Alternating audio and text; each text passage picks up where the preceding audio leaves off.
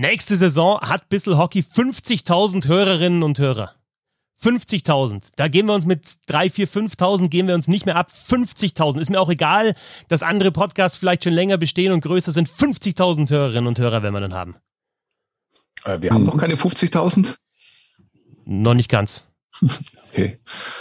Ja, okay, Clark. Alles gut. Ich finde, man muss ambitioniert sein einfach. Man muss gleich ja. mal, man muss, muss was raushauen. Auch wenn mich jemand fragen würde in einem Interview, ja, haben sie irgendwie Angst, dass die Hörerinnen abhauen, weil mit diesem Schwickeral, mit diesem Böhm, ah, ist das eine gute Besetzung? Sag ich, nee, nächstes Jahr 50.000. 50.000 Hörerinnen und Hörer. Kannst du mal die Musik anmachen? Ja.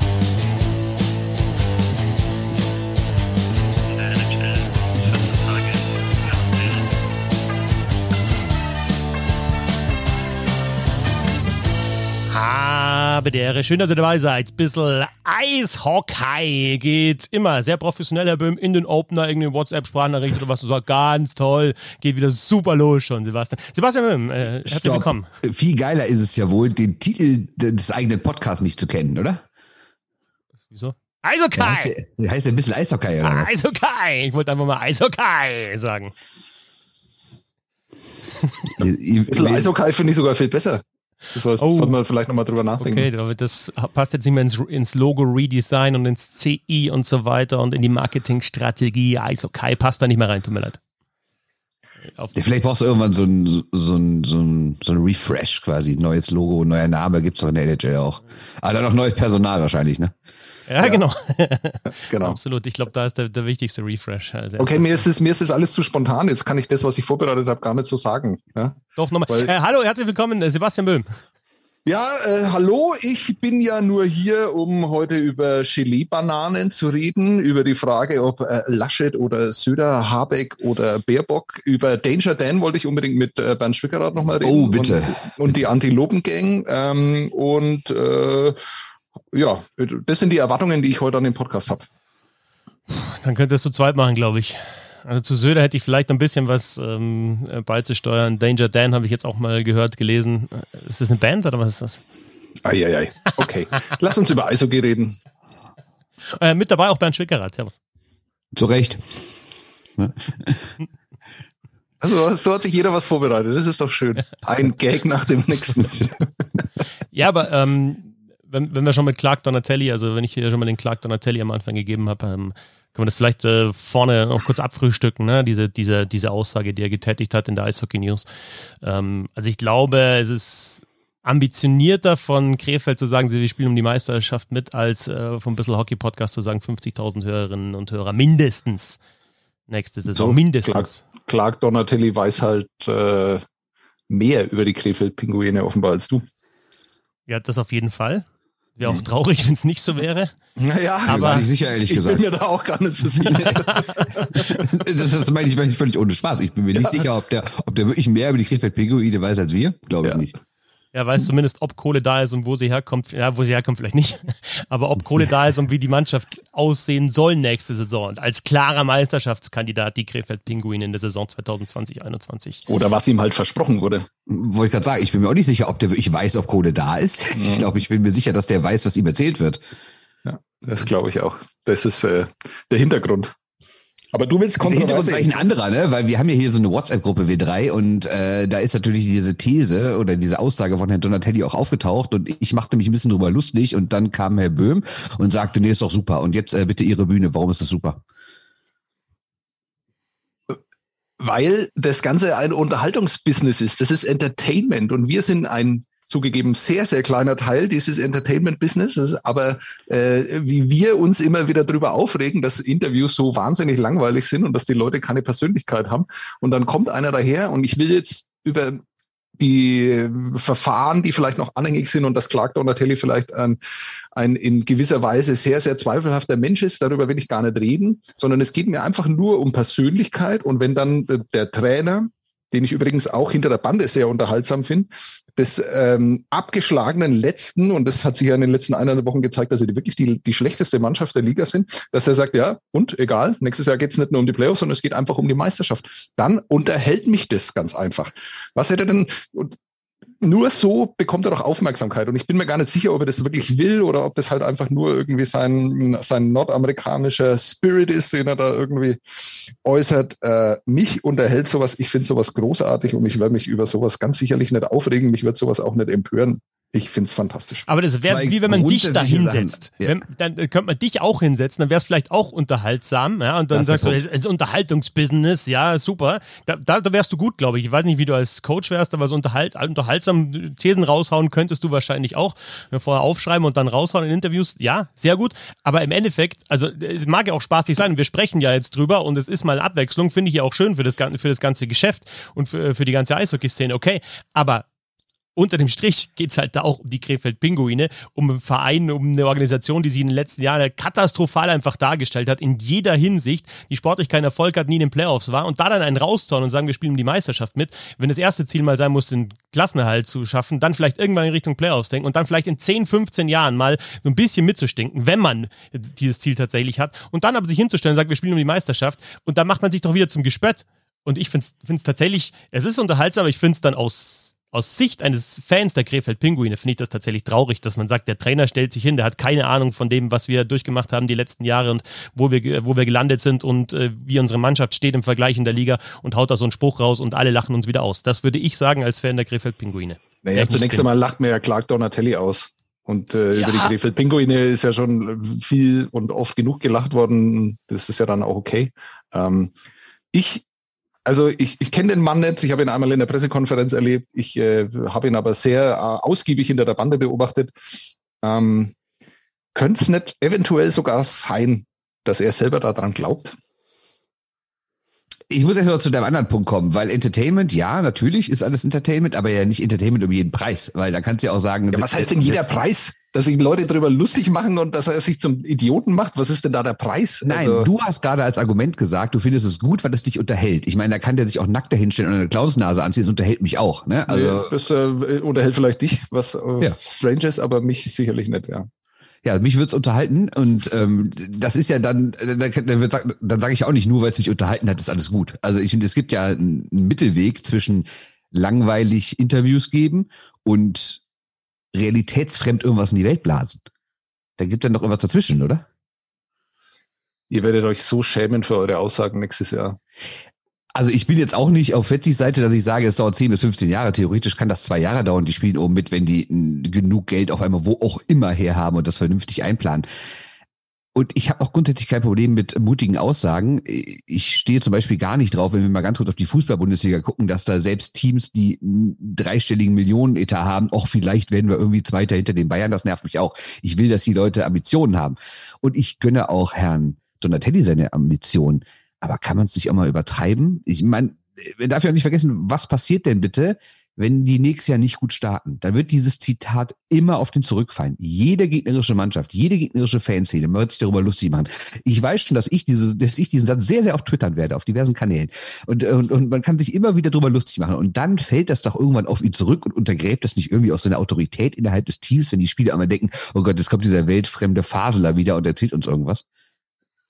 Ich weiß es nicht. Kann ich, kann ich natürlich nicht beurteilen. Ich weiß auch nicht, wie die Dynamiken in der Kabine da jetzt im Moment sind. Mir erscheint äh, Krefeld im Moment tatsächlich als eine Mannschaft, die es hört sich absurd an, aber die mehr aus ihren Möglichkeiten äh, macht, äh, als sie eigentlich zur Verfügung stehen. Also die, ich kann nur die zwei Spiele gegen Nürnberg beurteilen und da sind sie mit drei Reihen mehr oder minder angetreten und mit einer sehr, sehr seltsamen und eigentümlichen Taktik und haben aber die Ice Tigers da schon ziemlich genervt. Ähm, Mannheim hat in 65 Minuten, glaube ich, äh, kein Tor gegen Krefeld äh, geschossen. Also ähm, ich sieht jetzt nicht so aus, als würden sie im Moment ihren Trainer nicht ernst nehmen um es mal so zu formulieren.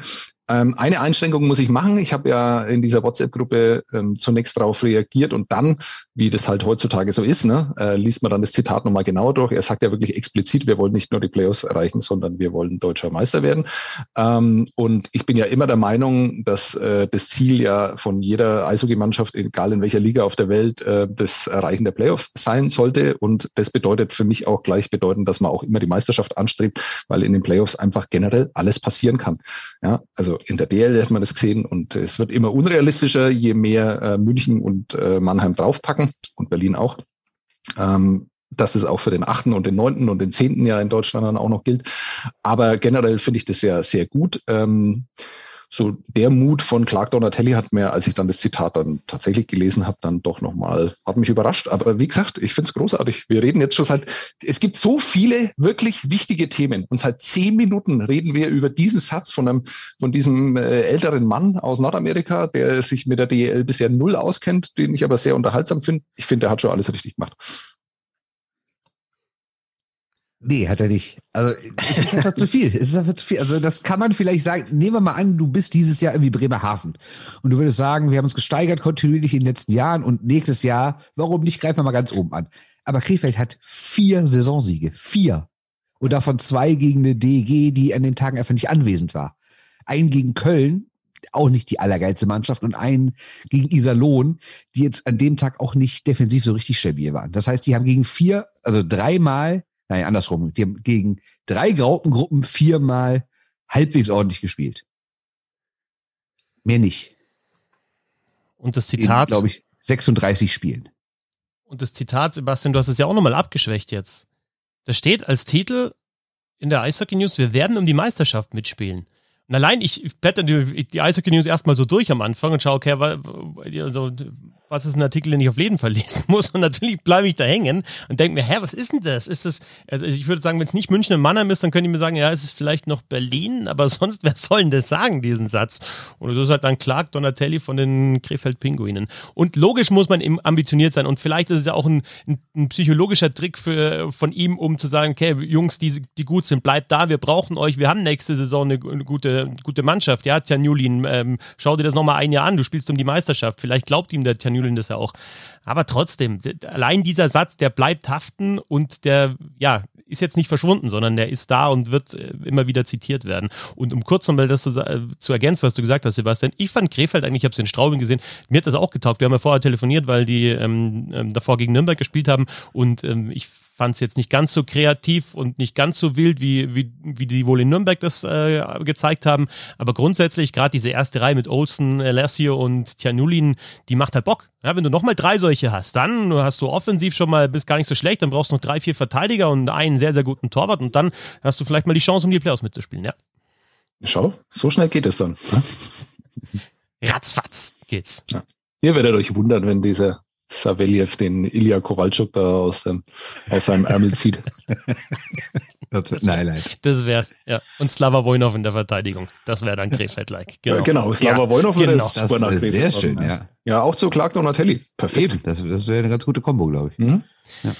Äh, es kann schnell gehen, hast du gesagt, wie kommen wir da jetzt zu Covid? Wollten wir als nächstes besprechen? Fällt mir jetzt keine Überleitung ein, ehrlich gesagt. Ähm, nee, aber äh, nachdem es jetzt äh, am Anfang ein bisschen unterhaltsamer war, äh, müssen wir natürlich über dieses ernste Thema auch wieder sprechen, denn ja, es gibt jetzt aktuell einen sehr prominenten deutschen Covid-Fall im Eishockey, nämlich Philipp äh, Gobauer, der auf der Covid-Protocol-List gelandet ist in der ähm, NHL, äh, 14 Tage jetzt in Quarantäne muss.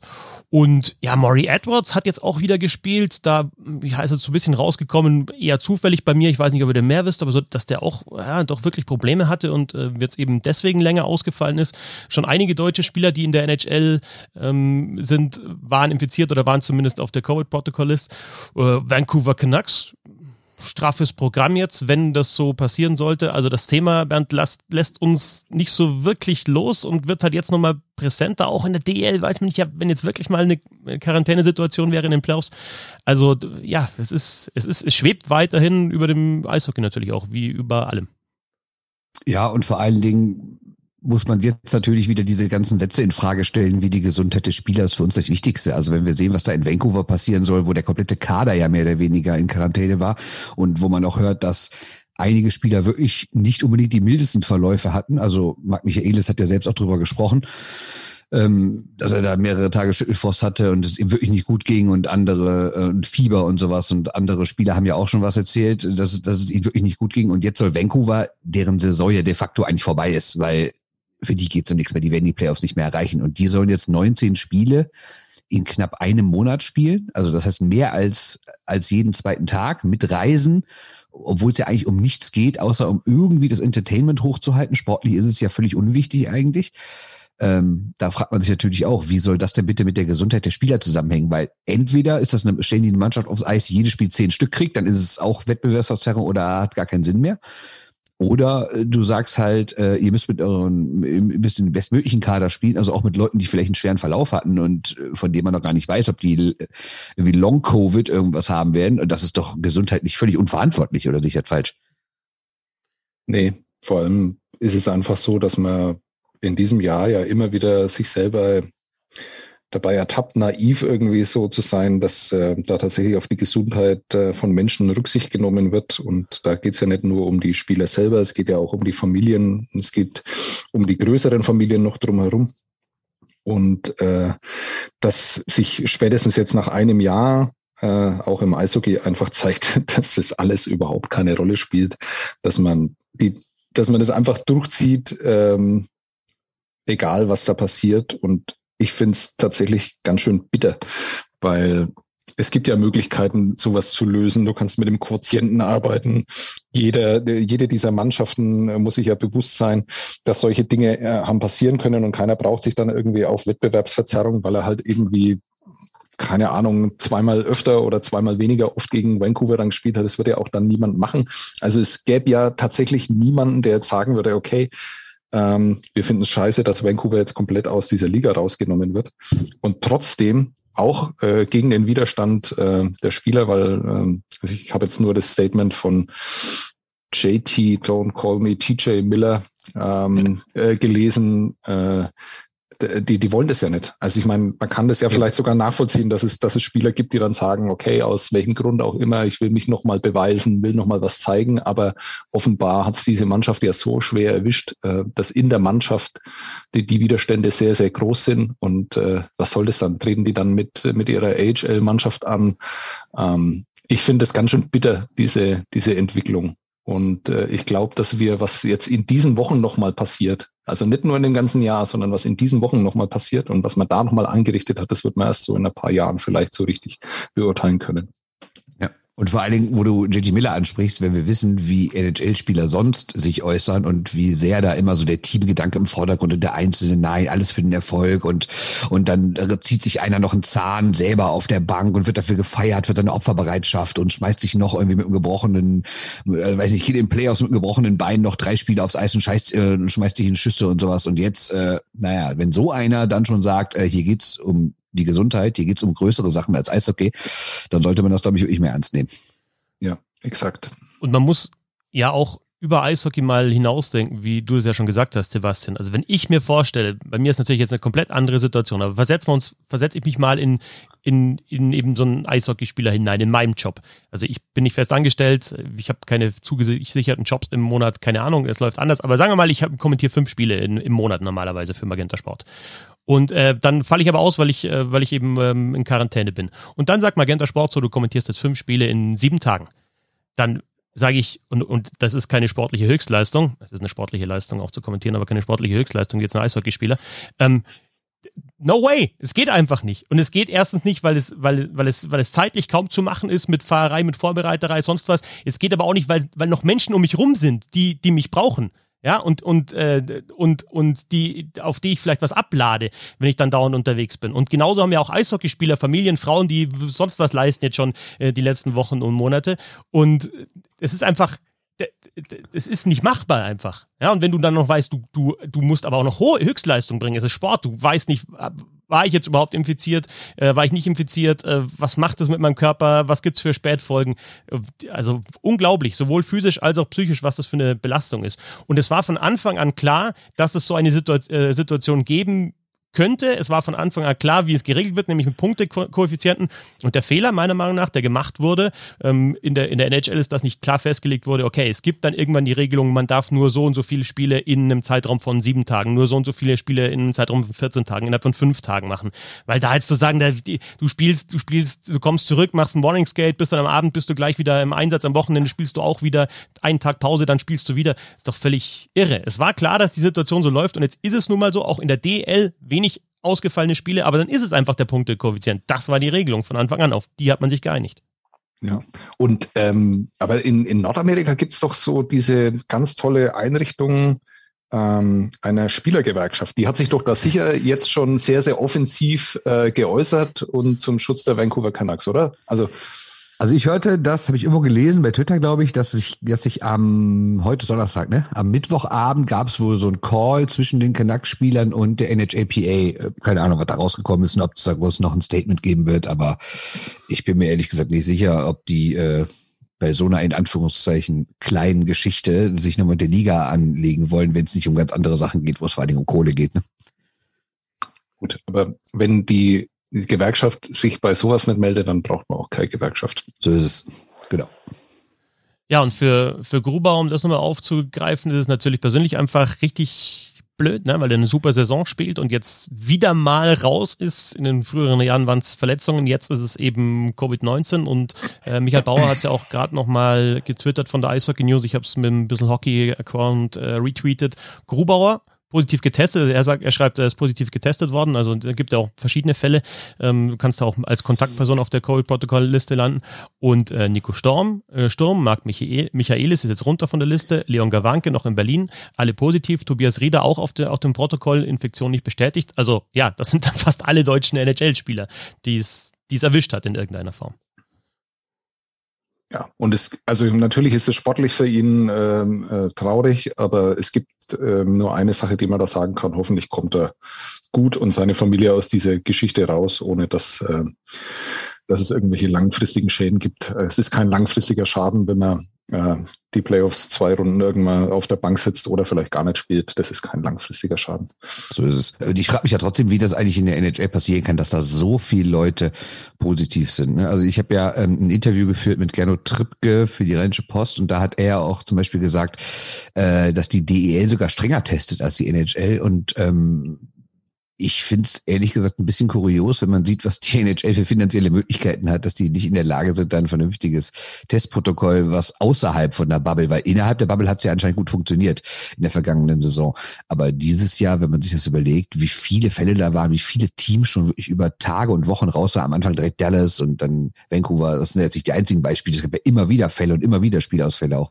Und das finde ich schon ein bisschen komisch für so ein Milliardenbusiness. Also es ist ja auch ehrlich gesagt eine Business-Entscheidung, ne? mal fernab davon, dass man ja angeblich was für die Gesundheit der Menschen tun will. Ich glaube, wenn man weniger Fälle hat und weniger Spieler ausfallen, ist es fürs Business ja auch besser. Deswegen kann ich überhaupt nicht nachvollziehen, dass da anscheinend so lasch getestet wird oder wo die Spieler sich da alle ständig aufhalten, dass die sich ähm, alle infizieren. Das ist für mich ein totales Rätsel. Dass das in der Oberliga passiert oder in anderen Ligen, wo vielleicht Leute noch nie mehr arbeiten müssen und wo einfach nicht die, das Geld da ist, um vernünftig zu testen. Das kann ich alles nachvollziehen. Aber in der NHL, in der größten Eishockeyliga der Welt, die in normalen Jahren mittlerweile fast an der 5 Milliarden Dollar Umsatzgrenze kratzt, ist das für mich ein absolutes Rätsel. Ja, aber die Tests sind das eine und das andere ist auch NHL-Spieler müssen essen, müssen einkaufen gehen oder es geht jemand essen, haben Familien. Warum müssen die einkaufen gehen? Ja, oder lassen einkaufen. Ja, aber trotzdem, es gibt ja, du kannst, das ist halt der Unterschied zu einer Bubble, dass du jetzt nicht isoliert bist komplett. In der Bubble klar, waren die, die wohnen alle in irgendwelchen Villen oder in irgendwelchen Luxuswohnungen. Ne? Ist ja nicht so, als müssten die da wie andere äh, eingefercht mit sieben Leuten auf acht Quadratmetern leben. Und der Lehrer so kommt nach Hause, der Lehrer so kommt nach Hause für einen Unterricht jeweils, oder? Jeder NHL-Spieler hat einen persönlichen Lehrer für die Kinder. Also du hast ja trotzdem irgendwie Kontakte.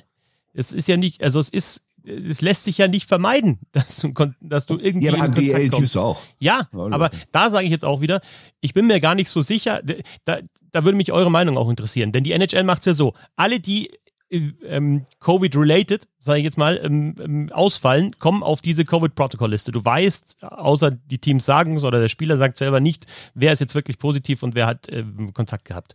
In der DEL, ich habe vorher Maury Edwards genannt, ich hatte Köln vor ein paar Wochen mal in München, da habe ich mir gedacht, ja, der Edwards ähm, fällt fällt ja schon länger aus. Was, was ist eigentlich mit dem? Und es ist tatsächlich momentan in der, in der Situation so, sonst frage ich einfach einen Pressesprecher, wie schaut es denn aus, was, was hat denn der eigentlich? Ja, und dann kommt manchmal Oberkörper und du weißt, es ist Gehirnerschütterung. Das ist das Einzige, wo so ein bisschen rum, rumgelamentiert wird. Und, und dann sagt der Pressesprecher vielleicht noch, ja, hat er selber gesagt, der muss durch dieses Protokoll durchlaufen, also kannst du schon denken, was es ist. Aber direkt, der hat eine Gehirnerschütterung, sagt keiner. Aber jetzt sagt natürlich auch keiner, ja, der hat Covid oder der hat schlimme Covid-Symptome zum Beispiel. Also du, du weißt es ja nicht genau. Und bei Maury Edwards ist es anscheinend so, dass, das, dass, es, dass es richtig schlimm für ihn war. Und da hieß es auch nur aus Kölner Sicht, wer dann, wer dann eben ausfiel, ähm, äh, da war Krobot noch dabei und Radmann war noch mit dabei und dann, ja, hieß es immer, ja, fällt, fällt auf unbestimmte Zeit aus und fertig. Und ich weiß nicht, wie viele Fälle es davon in der DEL wirklich gibt, die uns gar nicht bekannt sind. Ja, oder vielleicht auch mal ein Spieler, wo man sich denkt, was, der, der der ruft ja seine Leistung überhaupt nicht ab. Was ist mit dem los? Und du fragst, na ja, der, der ist ja länger ausgefallen oder der, ja, keine Ahnung. Also es gibt, die, die Antwort kommt ja nie, ja, Covid ist der Grund dafür. Der NHL hast du einfach, deswegen sind es auch 20 bei den Vancouver Canucks, wenn du denkst auf einmal, wow, das ist Wahnsinn, aber es können auch sein, es können auch Kontaktpersonen einfach sein und, und äh, ja, dass es da in dem Fall immer blöd gelaufen ist.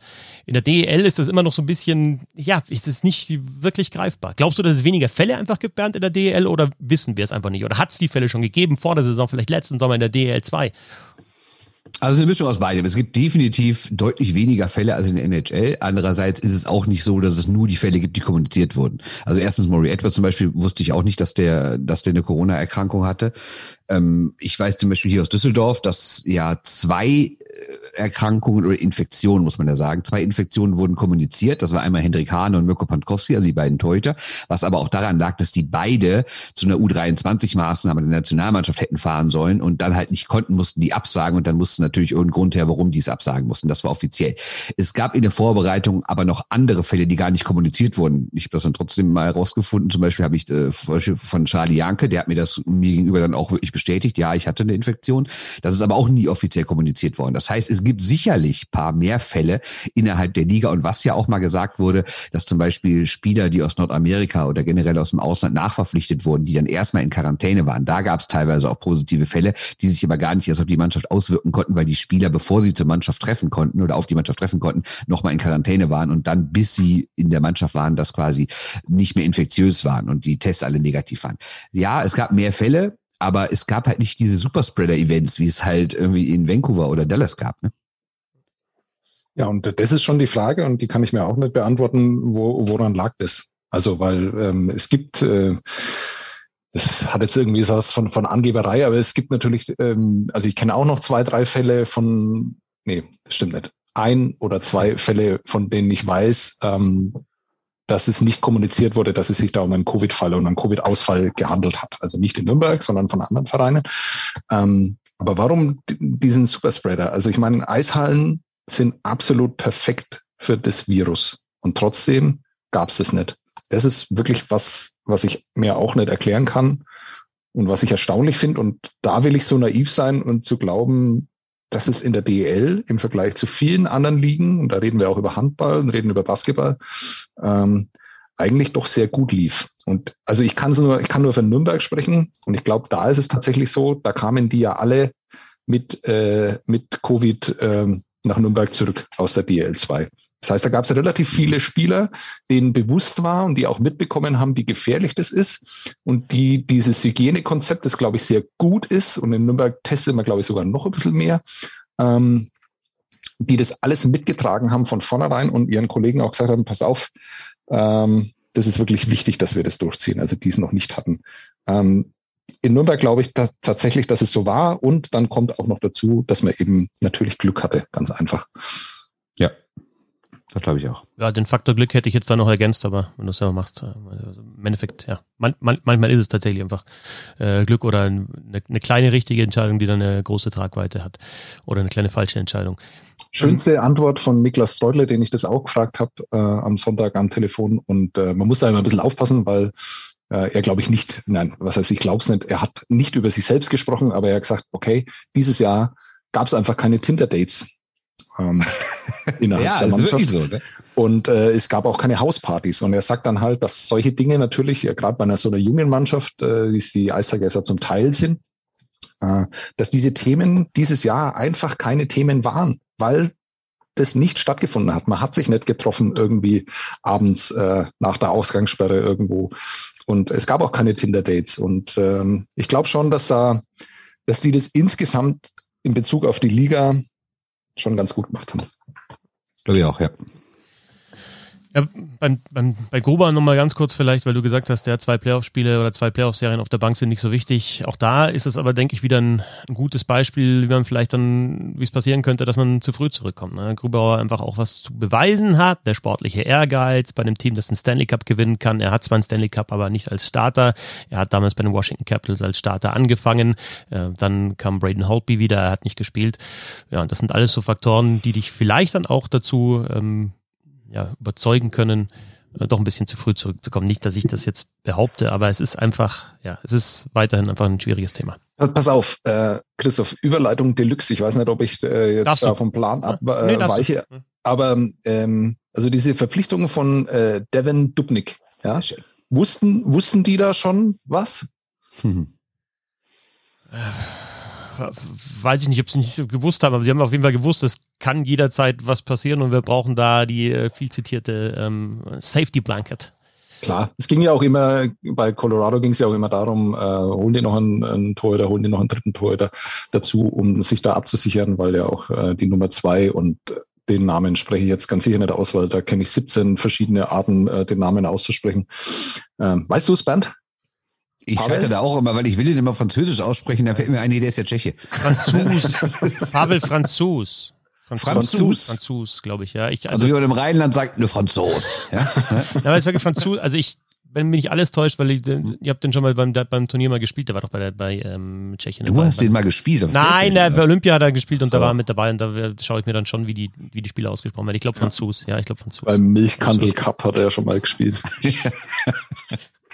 Ja, auf was wolltest du jetzt überleiten? Auf, ja, auf die Trade Deadline, oder? Okay, alles klar. Ja, wir, wir, haben ja quasi zwei Trade-Themen, deswegen da wollte ich ja was du Das stimmt, ja. Weiß ich gar nicht, wie das jetzt aufgeteilt ist. Sind die getrennt voneinander oder? Du musst das, das, sag mal, sag mal auf, du hast doch jetzt übergeleitet. Das ist wieder so der klassische Böhm, Schrotflinte rausgeholt, einfach mal draufgeballert auf die ganze Sendung und passiert, genau. was er erwischt. Ja, und du musst, es, du musst es uns verarzten. Du musst die Wunden, Eben. musst uns den Schrot Eben. aus dem Hintern ziehen. Bisschen Lazarett hier. Ja.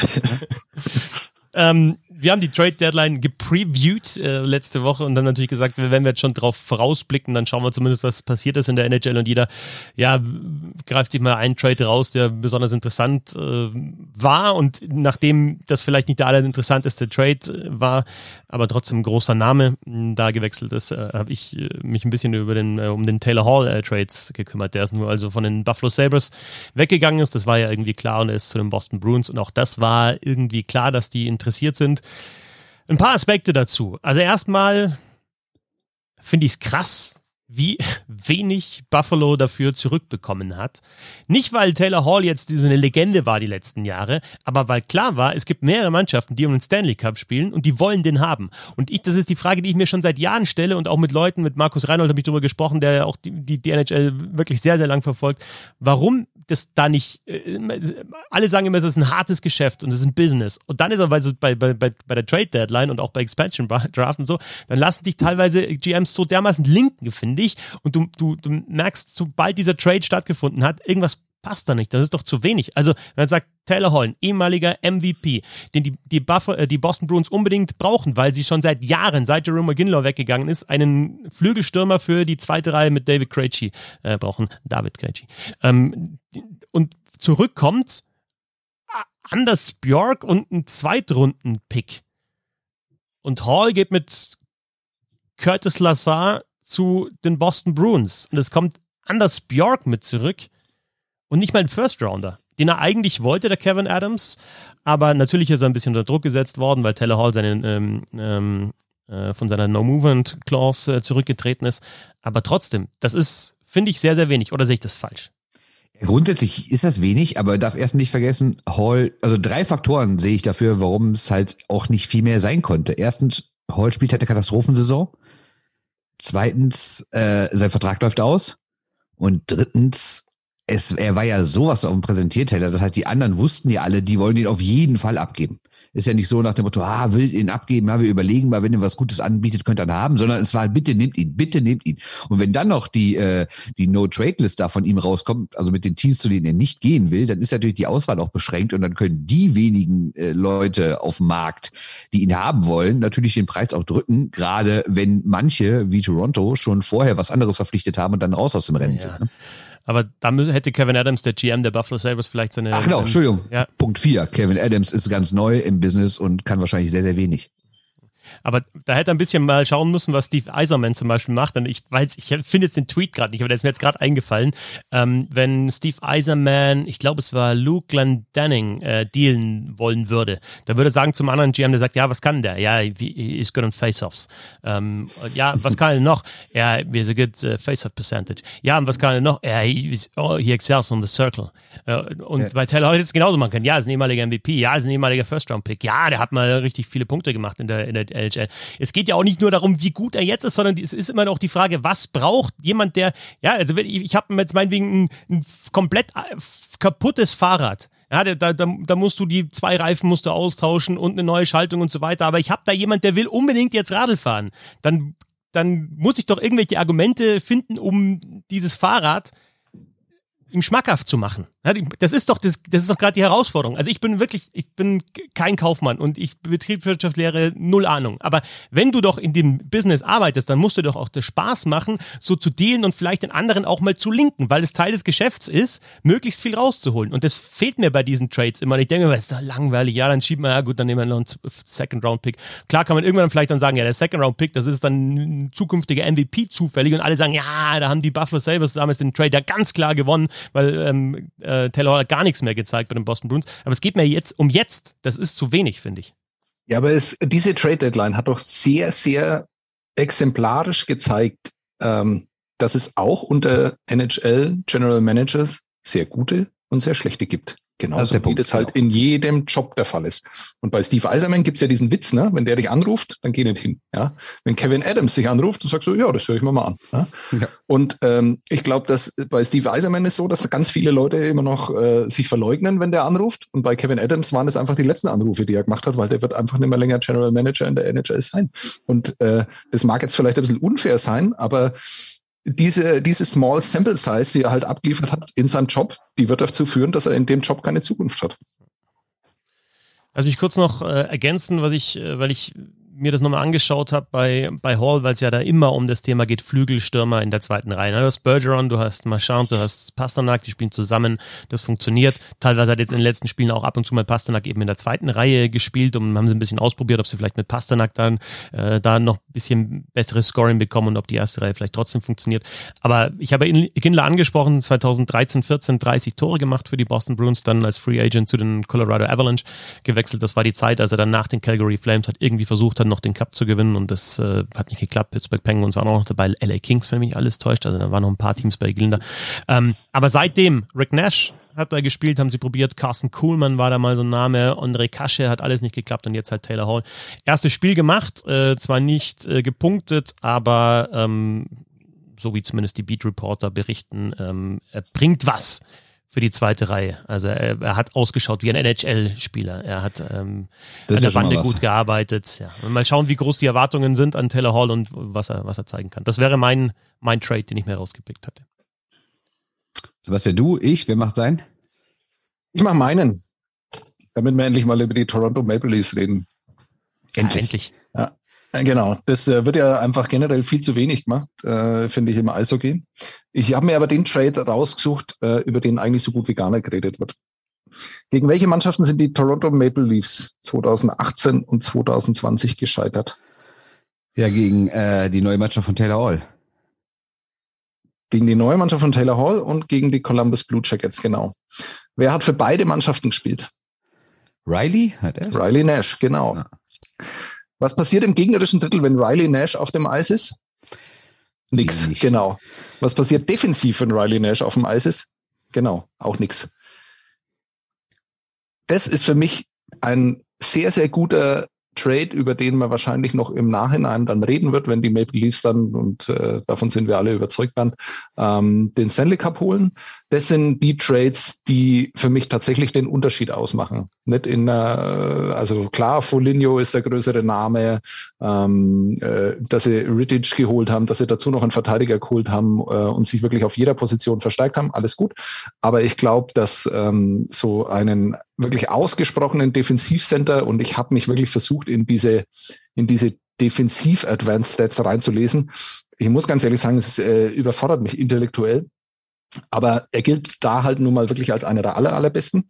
Äh, kannst äh, du, Entschuldigung, dass ich unterbreche, kannst ja. du mal ein, zwei davon nennen, weil ich war letztens auch auf der Suche und ich finde natürlich sowas wie, äh, dass wenige High-Danger-Chances für die Gegner passieren, wenn jemand auf dem Eis ist, das ist natürlich augenscheinlich. Und generell Schussverhältnis spricht ja auch eher dafür, in welchem Drittel was stattfindet.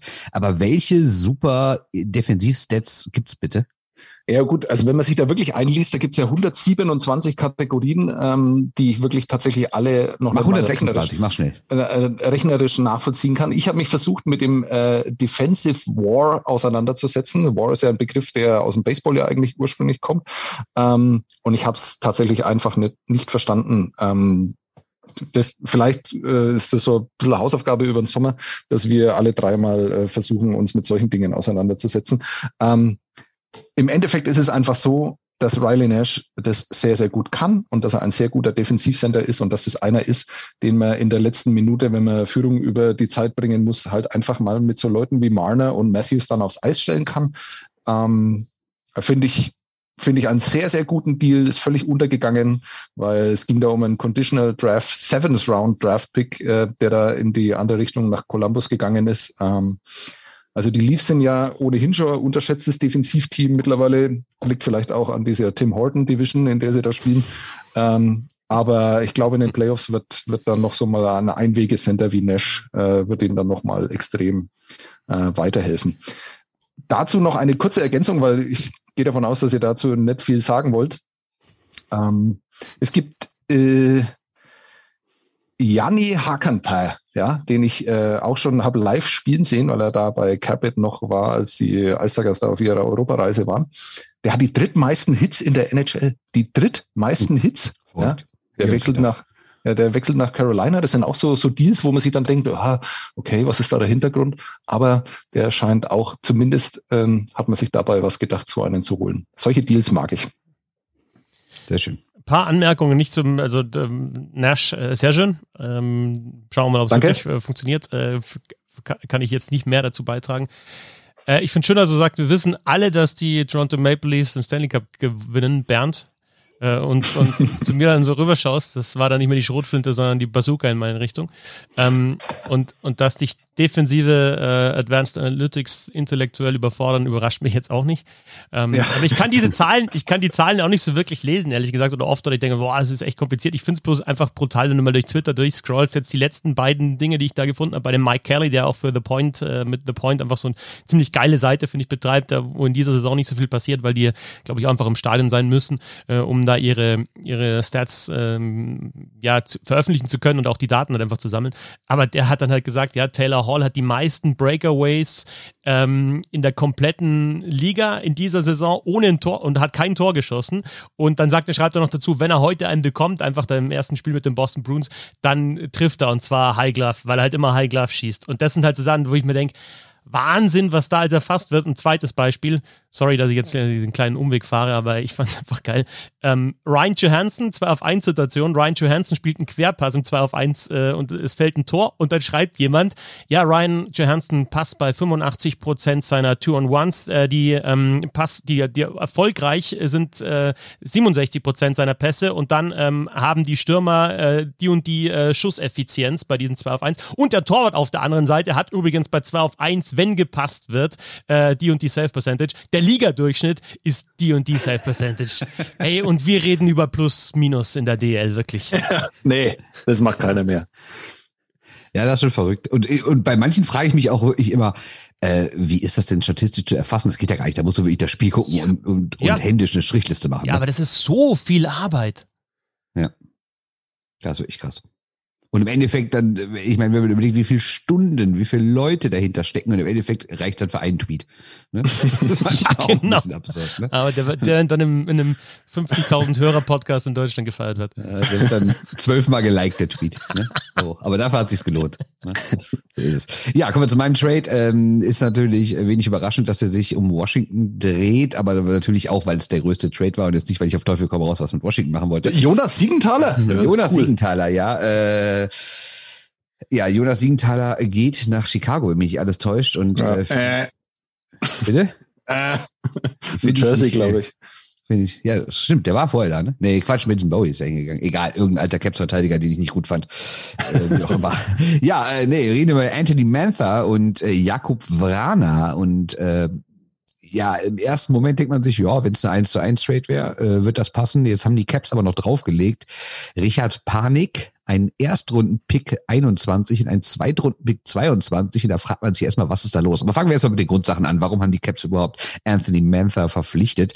Äh, das ist relativ klar, weil er groß und schwer ist und es genau das ist, was die Capitals nach wie vor sein wollen. Ähm, Detroit ähm, war zwar nicht immer so ganz zufrieden mit seinem Körpereinsatz, aber grundsätzlich ist er schon ein Mann, der seinen Körper einsetzen kann und äh, das ist die Identität, die die Caps haben wollen und Jakub Vrana ist ein sehr schneller, ein eher kleiner Spieler oder was heißt klein, aber eher schmal und äh, ja, den wollten sie halt nicht mehr wirklich haben, weil das anscheinend nicht ihre Identität ist. Ähm, man darf aber auch nicht vergessen, dass Vrana zuletzt sehr unglücklich war bei den Capitals, hat er wenig Eiszeit bekommen, saß auch mal draußen. Ich fand ihn eigentlich immer ganz ordentlich, wenn er gespielt hat, allerdings gilt das auch nur für die Hauptrunde, wenn wir uns mal die Playoffs angucken, ähm, da hat er regelmäßig völlig versagt. Ich erinnere mich noch, an, ich weiß nicht, war das letztes Jahr, war das vorletztes Jahr, wo er diese Riesenchance vergibt, wo er eins auf null läuft und vergibt und im Gegenzug fällt dann Toren, die scheiden aus. Ähm, und das zieht sich so ein bisschen durch seine ganze Karriere, dass er in den Playoffs irgendwie nicht richtig was reißt. Ich, zumindest wenn mich nicht, alles täuscht und ich das nicht falsch gesehen habe, hat er in seiner kompletten Playoff-Karriere drei Tore geschossen. Und wir reden über eine Mannschaft, die vor zwei Jahren äh, einen Stanley Cup gewonnen hat. Das ist schon etwas verrückt. Warum schüttelst du die ganze Zeit den Kopf? Was ist los? Ja, weil wir doch alle Elliot Friedman hören. Und du hast doch diese wunderbare Geschichte über Jakob Vrana hast du doch auch mitbekommen. Ja? Ach so, dass er nochmal äh, zusätzlich trainiert hat. Genau, in, in und dann trifft er im nächsten Spiel. Wahnsinn. Ja, eins von drei Toren. ne? Das ist natürlich schwer beeindruckend in so einer offensiv starken Mannschaft. Ne? Ja. Aber äh, es geht bei dem Trade natürlich noch um was anderes, ähm, denn äh, Vranas Vertrag läuft aus und ähm, er kann dann richtig schön frei verhandeln und man geht davon aus, dass er ja schon eigentlich ein ganz guter Spieler ist und ein schneller Spieler ist und deshalb ordentlich Geld bezahlend äh, bekommen will und das äh, war den Caps wahrscheinlich zu unsicher, dass sie sagen, wir gehen jetzt in den Sommer mit diesem Spieler und nachher können wir ihn gar nicht äh, weiter verpflichten und müssen die dann umsonst abgeben.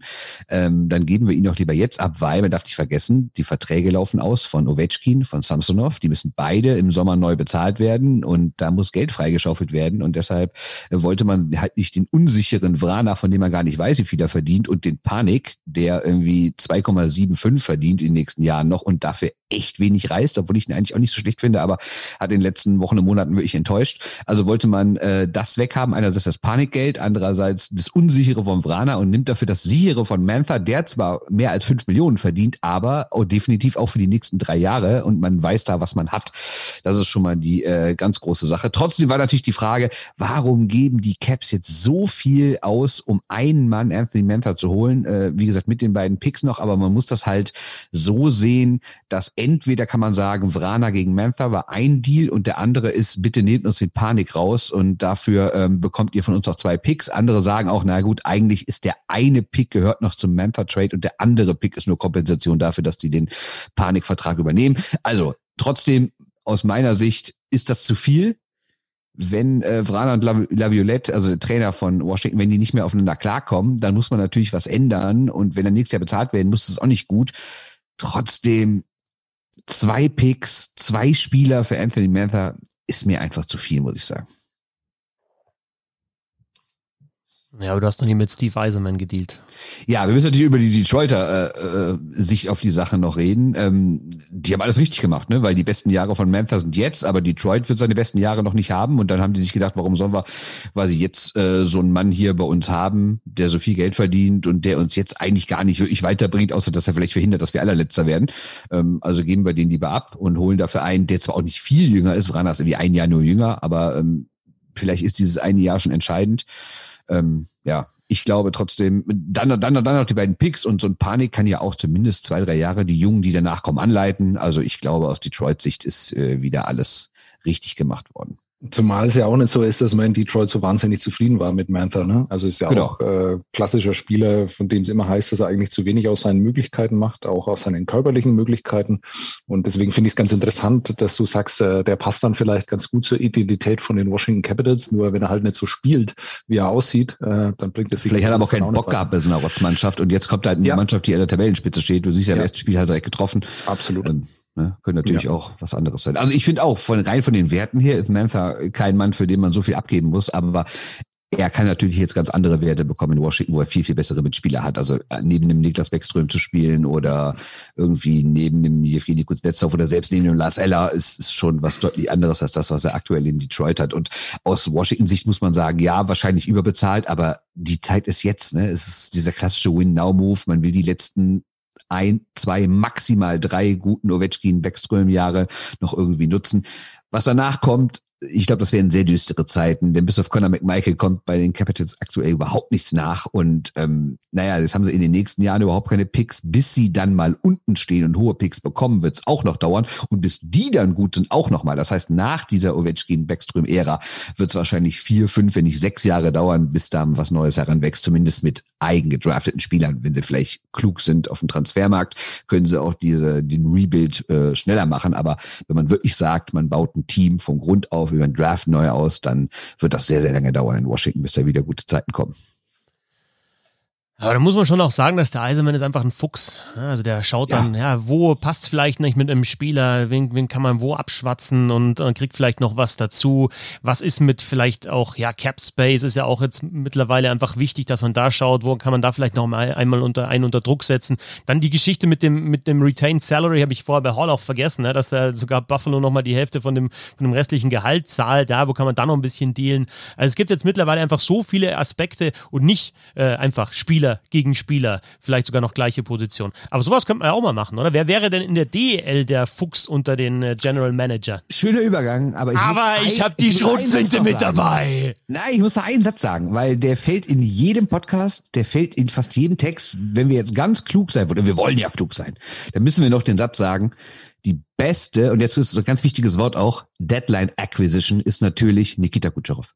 Danke. Das wollte ich nur. Ich, ich, also ich finde, ein Podcast ist nicht komplett dieser Tage, wenn man diesen Satz nicht sagt. Ja, alles klar. Danke. Gerne. Äh, DEL Trade Deadline führen wir jetzt einfach mal ein für diesen Podcast. Wir haben ja letzte Woche äh, gesagt, das wollen wir ausprobieren und wir schmeißen jetzt einfach nochmal schön irgendwie so 1 zu 1 Trades hier in der DL äh, rein, weil es einfach, glaube ich, ganz witzig ist, das mal auszuprobieren, welche Mannschaft könnte mit welcher dealen. Ohne jetzt natürlich äh, irgendwie Salary Cap geschaut, ohne irgendwie geschaut, wie lange spielen die noch, sondern einfach, was braucht eine Mannschaft, was braucht die andere, wie könnte man einen Deal zustande bringen. Und ich, ich, ich fange gleich mal an, weil ich nämlich bei den ich glaube, der Jan Axel Alavara und der Nicky Monti kennen sich ganz gut und das ist ja auch immer ganz wichtig bei, bei Trades, dass die GMs auch kennen, ja, dass sie sie verstehen und die sind, glaube ich, schon, man, Alavara und Monti haben, glaube ich, zusammen Nationalmannschaft gespielt und so weiter. Die kennen sich schon ewig, sind Best Buddies und deswegen ruft ja. der Alavara, ruft den Mont an äh, und sagt, ähm, Nicky, äh, wir haben hier ein Problem. Wir haben zwei gute Torhüter, und es kann nur einer spielen in den Playoffs. Und wir vertrauen darauf, dass es keine Verletzungen gibt. Wir, wir zocken da natürlich auch ein bisschen. Und wir können nur einen in die Playoffs schicken. Und ich glaube einfach, dass es, ich weiß nicht, wer es ist, aber ich glaube, es wird Felix Brückmann sein.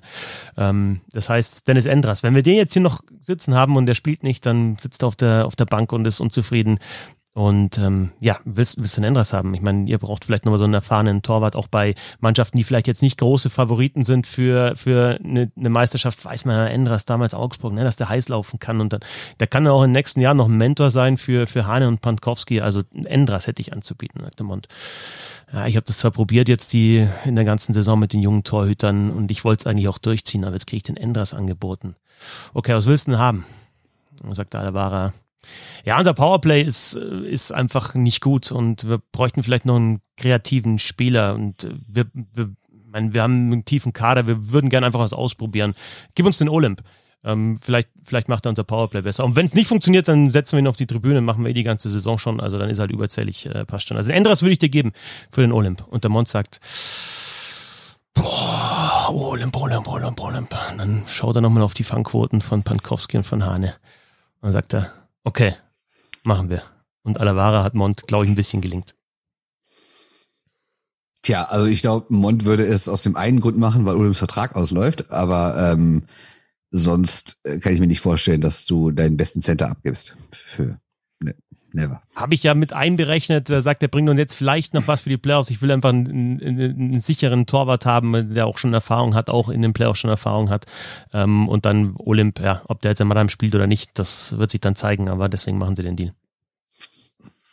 Außerdem waren das doch die Spielregeln, die der Christoph ja eh vorgegeben hat, ja. Keine Verträge, kein gar nichts, sonst irgendwie. Und äh, deshalb hat er mir ja meiner ganzen Kreativität ja auch beraubt. Ja. Nein, nein, nein, nein, nein. Wenn du, Doch, wenn du wieder, wenn du wieder ausstellen willst, dann mach das. Ich meine, das wäre Also ja ich auch. ja, auch äh, mache ich ja. Vertragssituation mit eingebunden. in Ja, toll, ja, toll seid ihr. Ja. Nee, bei mir, bei mir geht's nicht um Verträge, da geht's auch nicht um Geld, sondern da geht's um Menschlichkeit. Ja. bei mir ist es so, dass, ähm, dass es in München einen Spieler gibt, der hat einen Fehler gemacht. Ja. Und diesen Fehler, der belastet ihn. Und den will er wieder gut machen. Weil er nämlich dem Thomas damals gesagt hat, den Thomas Sabo, dass er wiederkommt. Ja. Dass wenn das nichts wird in Calgary, dann kommt er wieder. Und wenn das auch nichts wird in, in Stockton, dann kommt er wieder nach Nürnberg, da, wo er hingehört, da, wo man ihn groß gemacht hat, ja, da, wo man ihm das Vertrauen gegeben hat. Und deswegen ist Jasin Elis zu Christian Winkler gesagt, okay, wir müssen, wir müssen schauen, das ist schön und gut, ja, äh, sieht jetzt wieder ganz gut aus. Ich schieße Tore ohne Ende für München, aber ich will meine Tore wieder für die Ice schießen. Und äh, deswegen bittet er ihn um einen Trade. Und Christian Winkler sagt, okay, schaue ich mir nochmal an, wo haben wir unsere Schwächen. München ist die Mannschaft, das hat natürlich Gründe, ähm, die von den Contendern mit, mit Abstand am wenigsten Schüsse blockt. Ja? In Nürnberg gibt's aber einen, der macht es schon rein von seinem Körper her, bleibt ihm gar nichts anderes übrig, dass er ständig irgendwie angeschossen wird. Und deswegen ähm, ruft er dann in Nürnberg an und sagt, äh, okay, ihr könnt den Elis zurückhaben. Äh, wir würden da was gut machen wieder. Wir haben da einen Fehler gemacht, aber wir wollen Oliver Mebus dafür. Und deswegen wechselt Oliver Mebus äh, nach München und äh, blockt die, äh, den EHC Red Bull äh, zum deutschen Meister. Ja, ich finde das auch ein fairer Trade, also da hat keiner, also da hat keiner verloren. Ja, und, und ich finde es auch schön, dass es der Schrotflinten Sebastian ein bisschen Menschen lässt mit der Elis-Geschichte. Toll. Ja, Finde ich auch gut. genau. Klar, den aktuell besten deutschen Spieler in der Liga würde ich auch abgeben, kurz vor den Playoffs. Ja, gegen Oliver Mebus, der seine ganze Karriere meinte Mebus, einfach nur ich meinte chronisch. so, dann und? Also ich bin bei denselben beiden Teams, äh, aber mein, äh, meine Überlegung ging dann doch eher ins Realistische. Aber wer Clark Donatelli als Entertainment-Person samstagsabends in der ARD sehen will, der äh, holt halt auch Elis nach Nürnberg zurück. Mein Trade, und den meine ich wirklich ernst, und ich glaube, er würde sogar funktionieren. Er lautet Patrick Reimer gegen John Jason Peterka. Äh, erstens, also wir reden jetzt davon, dass Nürnberg, so wie diese Saison es ist, die Playoffs verpasst und München hat sie erreicht. München will aber für den Titel noch einen erfahrenen Mann haben, der erstens weiß, wie man große Spiele spielt, der weiß, wie man große Tore schießt, der im Powerplay schießen kann, der sehr viele Spieler kennt, auch aus dem Kader, aus Nationalmannschaftszeiten, aus sonstigen gemeinsamen Zeiten. Und München denkt sich gleichzeitig, den Peterka, ja, der spielt nicht schlecht, aber ehrlich gesagt, naja, mit dem können wir eh nicht lange in die Zukunft planen, weil der ist spätestens übernächste Saison in Nordamerika. Und ob der das letzte Jahr jetzt hier bei uns spielt, ist mir eigentlich auch egal. Patrick Reimer wohnt hier auch nicht so weit weg, zumindest für mich als äh, NRW-Menschen ist Bayern alles eine Soße, das ist alles ganz nah beieinander. Ähm, deshalb denke ich mir, äh, kann man den Petaka auch abgeben. Äh, Petaka selbst wird sich nicht beschweren, weil er für sein letztes Jahr, in, äh, bevor er dann nach Nordamerika geht, eine viel größere Rolle kriegt. Ich habe extra nachguckt, er spielt aktuell noch nicht mal 13 Minuten im Schnitt. Ähm, klar, zuletzt ein bisschen mehr, aber er würde in Nürnberg eine deutlich prominentere Rolle spielen, vielleicht erste Reihe oder sowas, könnte sich da nochmal richtig austoben, bevor er dann äh, rübergeht. Und Reimer könnte nochmal irgendwie in der Lage sein, den Titel zu holen, äh, in den er, auf den er in Nürnberg natürlich realistisch gesehen keine Chance hat. Und es wäre auch von den Jahren her kein großer Unterschied, weil, sind wir ehrlich, wie viele Jahre wird Patrick Reimer noch spielen? Zwei maximal. Und Peterka halt auch nicht viel mehr in Deutschland. Das heißt, beide Teams werden über kurz oder lang eh nicht mehr mit dem jeweiligen, den sie jetzt besitzen, in Anführungszeichen besitzen, äh, planen können. Also finde ich, wäre das ein logischer Trade für alle Seiten. Ja, absolut realistisch. Also glaube ich auch, dass das, äh, Ja. dass das passieren wird. Ich glaube sogar, also wenn man da, äh, das ist noch etwas realistischer, ich glaube, dann würde sowas als Rental vielleicht auch ganz gut funktionieren. Genau. Ja. Ja. Ja, weil Reimers Vertrag läuft ja eh aus, oder? oder? Nee, läuft nicht aus. Hat noch Läuft ein nicht Jahr. aus, okay. okay. Ja. Gut, man kann es natürlich auch im Paket machen, ne? Also äh, Peterka und Elis dann gegen Mebus. Boah, das wäre dann noch interessanter. Das wäre Ja. noch interessant. Und dann noch sieben Picks und schon ist es ausgeglichen. ja. Mhm. Ist, ist Patrick Reimer jetzt völlig unabhängig davon, dass wir völlig objektiv sind hier, der Spieler, dem man den deutschen Meistertitel am meisten gönnen würde noch? Also ich habe da zum Beispiel Furchner habe ich auch auf der Liste, der ja auch schon Finalniederlagen hinter sich hat und äh, das finde ich auch ein einfach ein sympathischer Typ, Reimer ganz genauso. Also sind so die zwei, die ich ehrlich gesagt ganz oben auf der Liste habe momentan. Also an Ja, Spielern, die schon ewig dabei sind. Ne? Furchner über 1000 Spieler, ähm, äh, über 1000 Spiele, Reimer mehrmals Spieler des Jahres, Topscorer, aber halt nicht die Meisterschaft. Bei mir halt hinter Oliver Mebus. in der, in der Reihenfolge. Ja. Aber äh, und, und, habt ihr gestern, da habt ihr wahrscheinlich nicht, da habt ihr wirklich Besseres zu tun, aber Berlin gegen Nürnberg gesehen? Nee, ich habe nur abends äh, Köln gesehen, das war unfassbar witzig. es ist, ähm, ist ja wirklich so, dass wenn man sich die Statistiken von Patrick Reimer zumindest bis vor vier Wochen angeschaut hat, dann ist es ziemlich traurig und dann könnte man irgendwie so da auf die Idee kommen, dass es vielleicht, dass er vielleicht den, den, den Punkt auch verpasst hat, seine, seine Karriere zu beenden.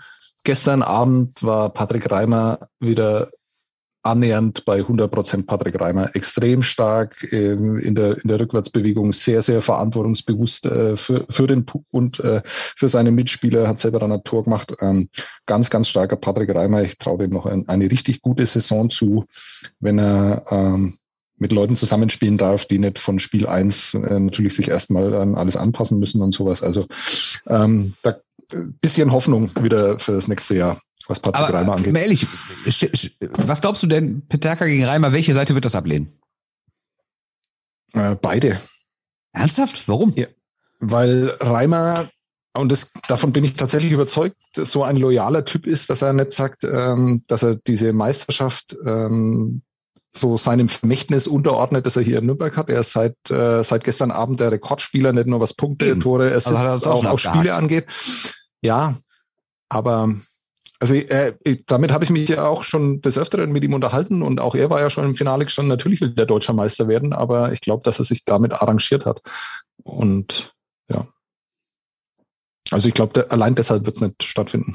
Ich meinte eigentlich eher die Vereine, ob einer von beiden es ablehnen würde. Weil die Münchner irgendwie sagen, nee, Petaka ist wichtig und Nürnberg sagt, Reimer ist nicht nur sportlich wichtig, sondern auch als Gesicht des Clubs für die fürs Genau, Marketing deswegen werden sie es auch nicht machen. Weil äh, ein Jahr, weil die wissen ja auch, Petaka wird keine zehn Jahre in Nürnberg spielen, sondern maximal noch eins und deswegen wird man das auch bei den Ice Tigers nicht machen.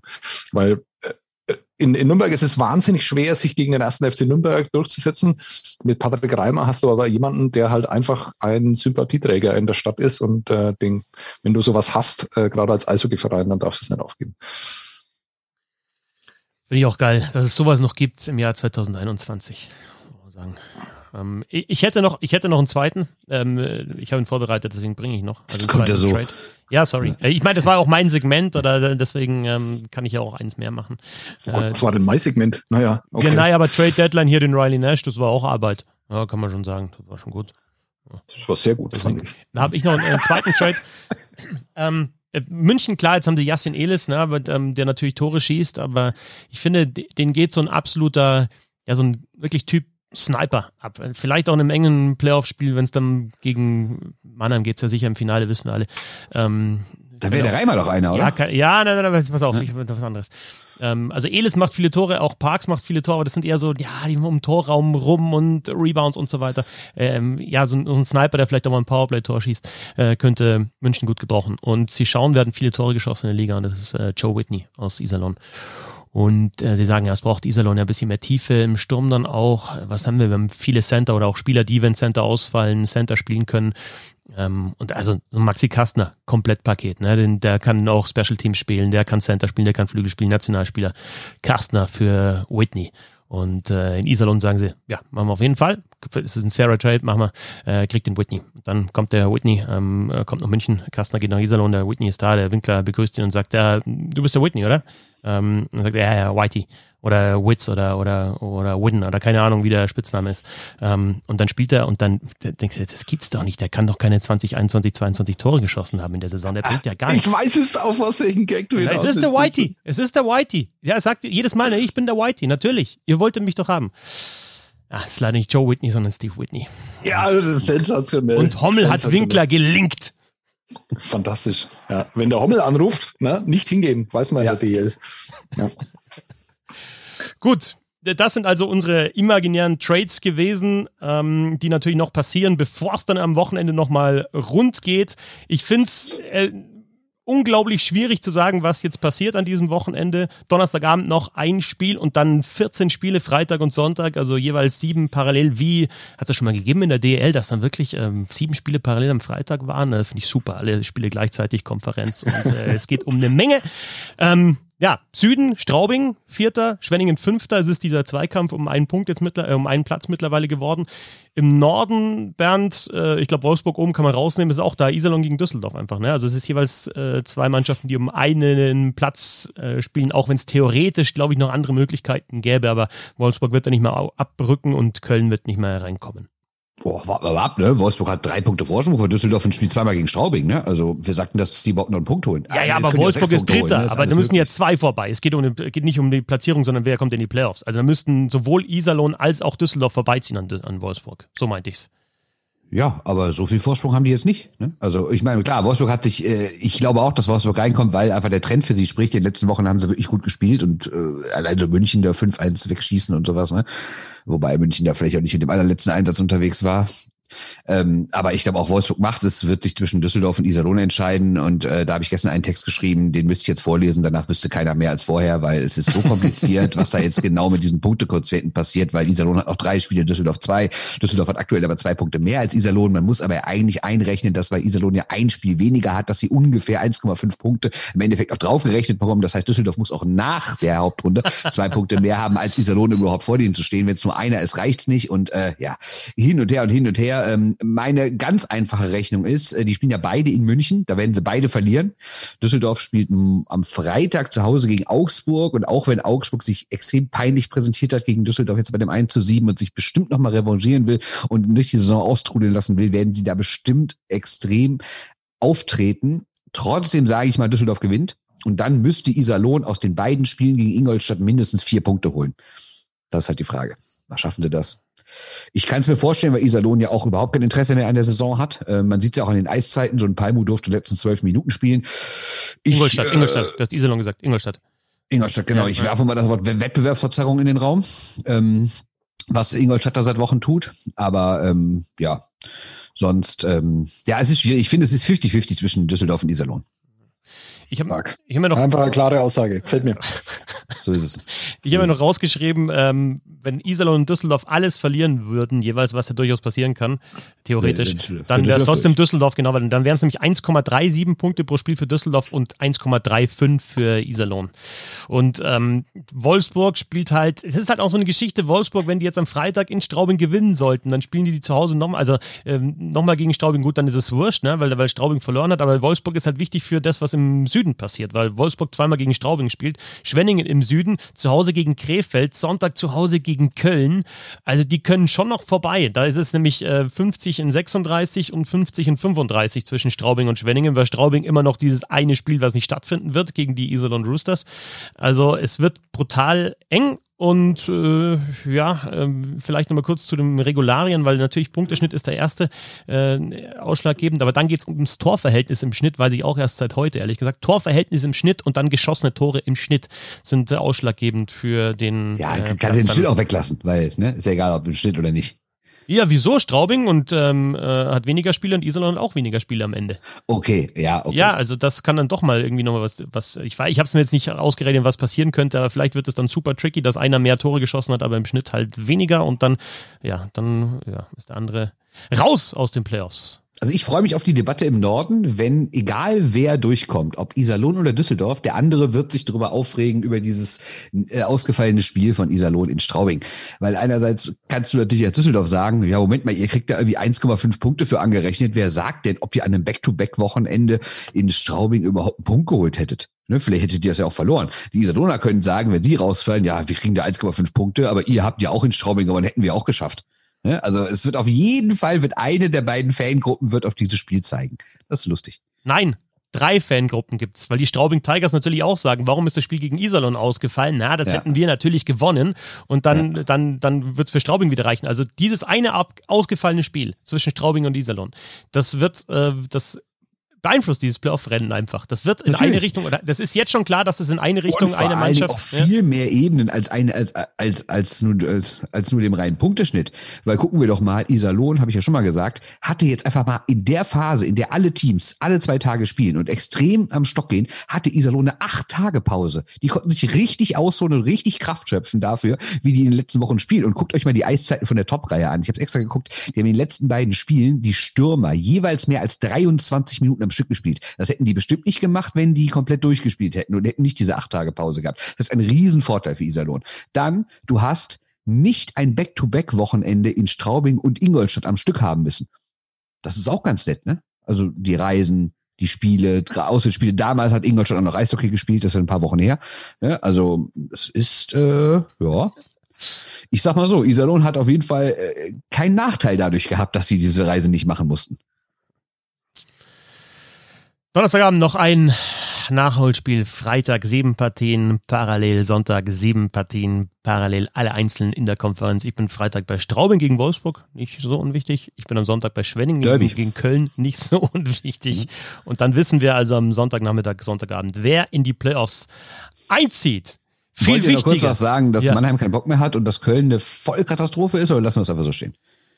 Nee, kannst du gern sagen. Hast du jetzt gesagt. Nein, nein, ich habe euch darum gebeten, heute ein bisschen mehr Zeit für das Quiz äh, okay, alles zu klar, bekommen. Alles und dann nach eineinhalb Stunden will er jetzt dann noch über Köln reden, ja, nachdem er viermal Ingolstadt beleidigt hat, wo man sich dann auch gedacht hätte, ja, da hätte man mal drüber reden können, wenn du da so einen Hot Take hast.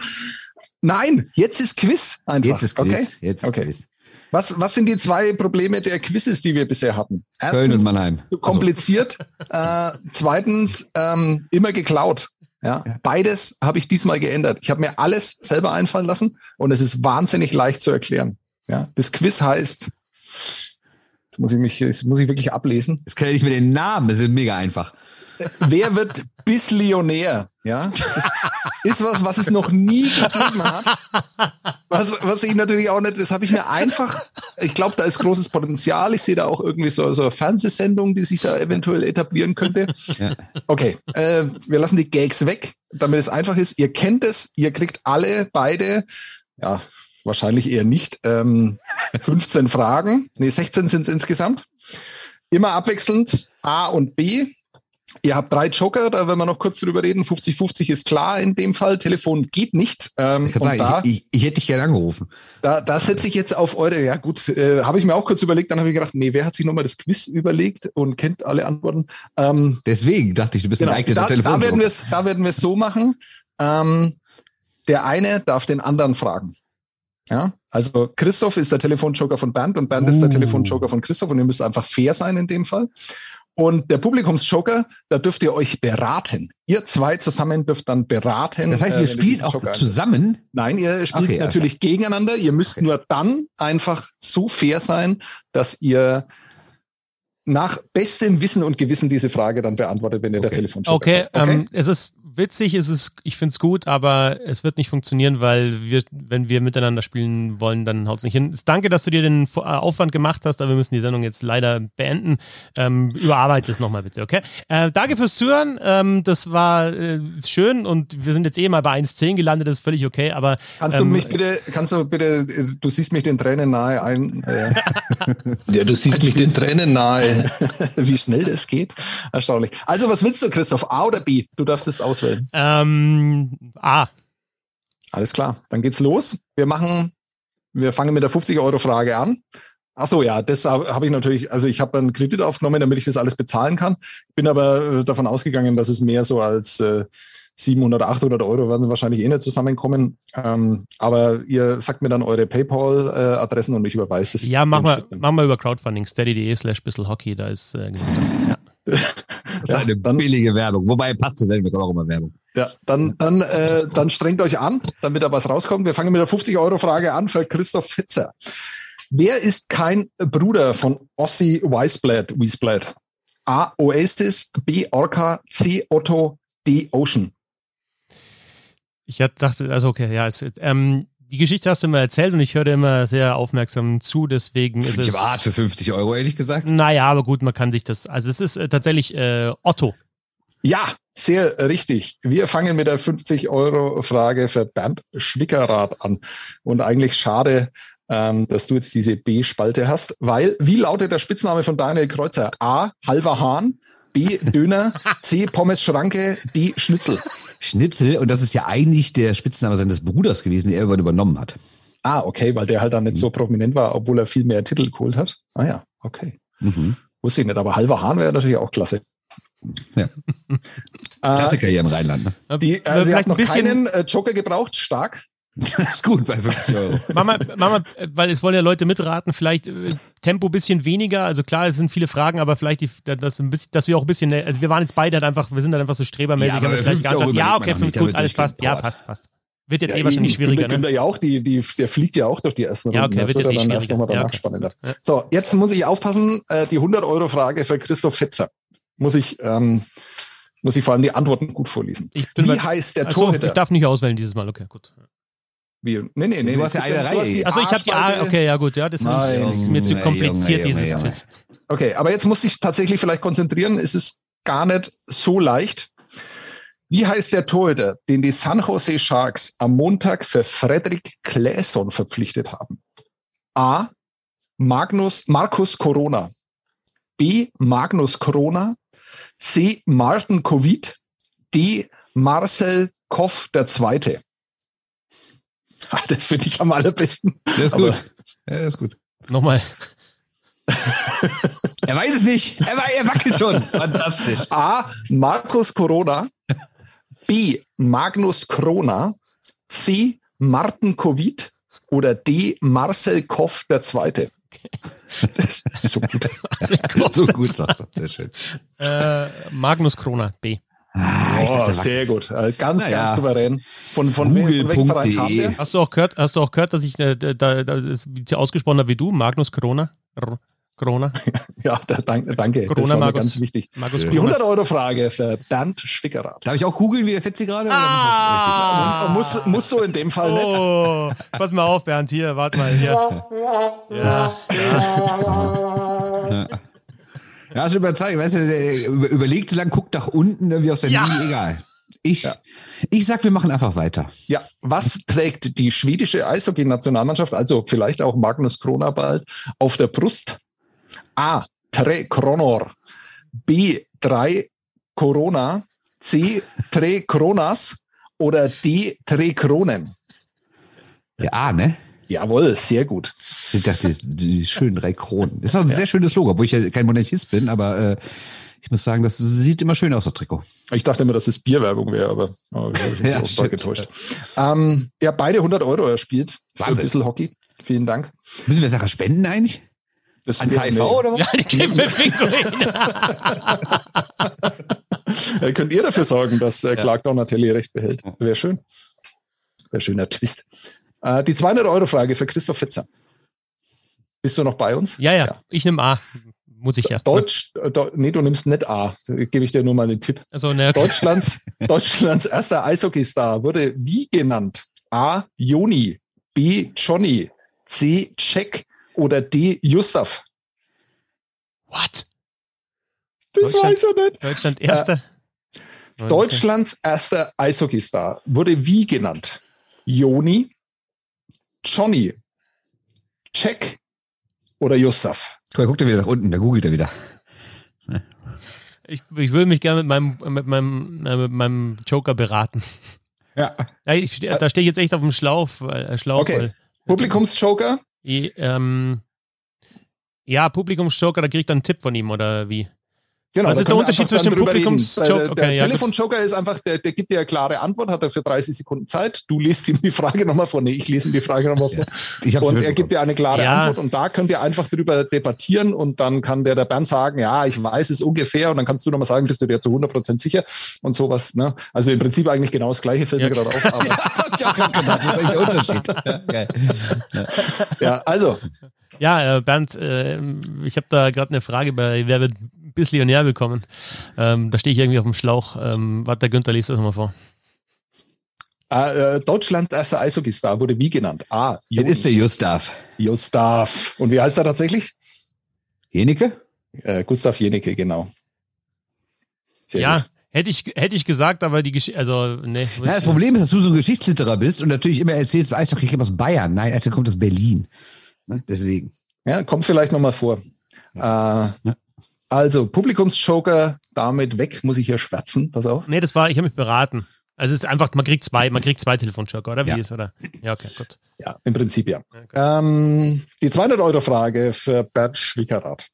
Der Eishockey-Nationalspieler Ignaz Berndanner wurde Ach, wie genannt? A. Natz. B. Bernie. C. Dani oder D. der Nazi? nochmal bitte. Sag ihm nochmal, mal wo der herkam. Bitte auch Ja. zusätzlich noch. Der Gelsenkirchen, ne? Eishockey-Nationalspieler Ignaz Berndanner wurde wie genannt? A. Der Naz. B. Bernie. C. Dani oder D. Nazi? Ich rufe Herrn Fetzer an, weiß ich nicht. Ja, also dann, also ich bin mir jetzt da tatsächlich auch nicht sicher. Ähm, aber der, der Nazi ist es dann auch nicht. Äh, Bernie ist mir zu Anfang. Ich glaube, ich glaub, das ist wirklich der, der, der Naz. Aber ich bin mir in dem Fall Hätte wirklich ich auch gesagt, nicht sicher. aber ja. das, ich wollte es absichern. Aber, ich bin mir nicht sicher. Ja, Tut mir leid. Ich Wie, auch viel, nicht. wie viel steht auf dem Spiel? Wie viel steht auf dem Spiel? gehört. 200 Euro. Okay, da würde ich aussteigen. Ich nehme sie mit. Alles klar. Ihr habt äh, gezockt, ihr beide, oder zumindest der eine hat gezockt und er hat richtig gezockt. Äh, der. Eishockey-Nationalspieler Ignaz Berndanner wurde Naz oder wird Naz genannt. Sehr schön. Ich finde aber schön, wie die beiden Fragen miteinander korrespondieren. ne? Ja, es ist nicht immer der Fall, aber ich habe äh, versucht, darauf äh, Äh, Rücksicht Gibt es einen nehmen. 50-50-Joker eigentlich auch? Ja, klar, Stimmt. natürlich. Ja, gibt schon. Okay, ja, gut. Klar. Die 300-Euro-Frage für Christoph Fetzer. Mit welchem NBA-Profi teilte sich Dieter Higgin die Trikotnummer? A. Bill Cartwright. B. Dennis Rodman. C. Scottie Pippen. Oder D. Michael Daniel Jordan. Kreuzer. Also, Oh, auch sehr gut. Ja. Pass auf, jetzt, ich, ich, ich prahle jetzt ein bisschen. Also, ähm, Cartwright. Oh, bei der 300-Euro-Frage. Nein, also ich meine, es ist Basketball, oder? Okay, und du weißt ja, ich bin jetzt zwar, ich habe ein Fable für Basketball, aber ich bin da nicht so tief drin. Cartwright, keine Ahnung, was der für eine Rückennummer hatte. Scotty Pippen, ähm, der ja vorher in Detroit spielt, habe ich in so Doku angeschaut. Das wusste ich, da, also bei den, bei den, bei den, ja, in Detroit gespielt. Aber auf jeden Fall bei den, äh, bei den Bulls hatte er dann die 91. Ja, Ähm, Rodman, genau. Rodman. Scotty Mhm. Pippen hatte die 33 und äh, Michael Jordan natürlich wie, um wen ging's? Um die, die Hegen, die 23. Genau, sehr, sehr gut. Äh, Bill Cartwright hatte die 24 übrigens. Und Auch cool, dass die, die Hegen in Düsseldorf für zwei verschiedene Nummern hatte? Er hat auch Okay. eine Saison mit der 91 gespielt. Oh, Mit das der- ist ja. der- Oh. Oh, Oh. Da hätte sich die Redaktion von Wer wird Bisslionär natürlich absichern müssen, Ja. weil der hatte auch die 91 Dennis Rodman. Aber wir lassen Ja. mal Michael Jordan gelten Ja. und gehen weiter im Text mit der 300-Euro-Frage für Bernd Schwickerath. Ja, Wie heißt der Bruder von Dieter Hegen? James Hegen, Fabian Hegen, Gerhard Hegen oder Timo Hegen? Boah. Gerhard? Okay, das tut natürlich allen Nürnberger Zuhörern unfassbar weh, weil äh, die Antwort ist richtig, aber dass du da hast überlegen müssen, weil Gerhard Hegen ja sogar ein einmaliger Nationaltorhüter war, äh, für Kaufbeuren gespielt hat, aber seine ganz große Zeit natürlich beim EHC 80 Nürnberg hatte äh, und er damals die Rolle eingeführt hat. Also er den Putzelbaum auf dem Eis gemacht, der war Ah. äh, meines Wissens der Erste, der das ähm, zumindest des Öfteren gemacht hat und die, die Fans ja immer Gerhard die Rolle riefen, was er dann auch tatsächlich einmal während eines Spiels gemacht hat. Großartig. Ja. Ja. also irgendwie kam mir der Name dann doch bekannt vor, aber wenn du jetzt gesagt hättest, nee, der hieß Wolfgang und du hättest jetzt sehr überzeugend drüber gebracht, hätte ich gesagt, okay, hast recht. Okay, Muss Fabian und Timo Hegen sind übrigens mit Dieter Hegen verwandt. Der eine ist, glaube ich, Sohn, der andere ist der Neffe. James Hegen gibt's nicht. James Hegen gibt's nicht, ist für mich nur eine Reminiszenz an äh, James Reimer, Patrick Reimer, Timo Reimer und wie sie halt alle heißen. Ähm, die ist dann Du noch musst so aber auch Dennis sagen, Reimer, dass Dennis du Reimer heißt musst der. halt verstehen, dass äh, Bernds Eishockey Horizont halt in Düsseldorf beginnt, so ungefähr 30 Kilometer und vielleicht noch bis Gustav Jenecke und dann ist Schluss. Ja gut, ich Ende, dachte halt, Dann ist Äh, äh, Ende. von Dieter Hegen weiß er vielleicht dann halt doch noch ein bisschen mehr, aber offenbar nicht. Nee. Aber er hat ja richtig geraten. Eben. Er weiß, dass sie 91 hatte. Die 500-Euro-Frage für Christoph Fitzer. Wer hat das erste NHL-Tor in der Geschichte der Vegas Golden Knights äh, geschossen? A. Ryan Reeves.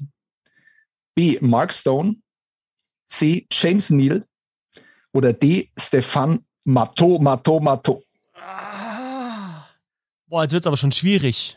Jetzt wird es schon schwieriger. Ähm, überleg einfach mal. Also sowas muss man natürlich nicht wissen. Danke. Aber überleg einfach mal. Wer hat das erste NHL-Tor in der Geschichte der Vegas Golden Knights geschossen? A. Ryan Reeves. B. Mark Stone. C. James Neal. D. St Stefan Matto.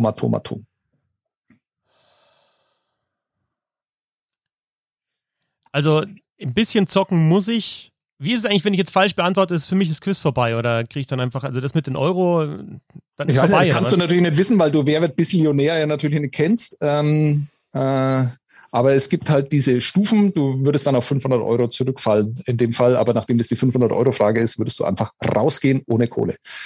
Gibt es nicht so eine Möglichkeit dann? Okay, egal. Ähm, also ähm, Stone haben sie ja, ähm, haben sie ja getradet, der kann es nicht gewesen sein. Ähm, Gleiches gilt für Neil, wenn man nicht alles täuscht. Ähm, also es geht noch auf Reeves und Mateau und war das tatsächlich Ryan Reeves, der das erste Tor geschossen hatte? War der gleich da? Ist es Reeves oder Mateau? Es ist Reeves. Bist du dir sicher? Der Günther, stark. Ja, ich sag Ja, Ryan komm, in Reeves. den ersten Runden, da Ryan Reeves, ja so Ryan Reeves. helfen. Also Ryan Reeves, der, der für, für seine vielen Tore bekannt ist, die er so schießt. Nur ein scheiß 50-50-Joker. Ich will doch jetzt noch nicht mal ein 50-50. Also, wenn ich jetzt falsch beantworte, bin ich raus, oder? Ja, klar. Ja, okay, dann muss ich 50-50. Da, da, du, du verunsicherst mich. Ich glaube, ich, glaub, ich kenne die Geschichte, dass Reeves das erste Tor geschossen hat, dass es dann nochmal so ein äh, Wahnsinn war, weil der fast keine Tore schießt. Oder denk nach. Was Okay, aber du willst dann nach? 50-50, du willst es nochmal absichern, oder? Ja, ja. Okay, pass auf, es bleiben stehen B. Mark Stone, C. James Neal.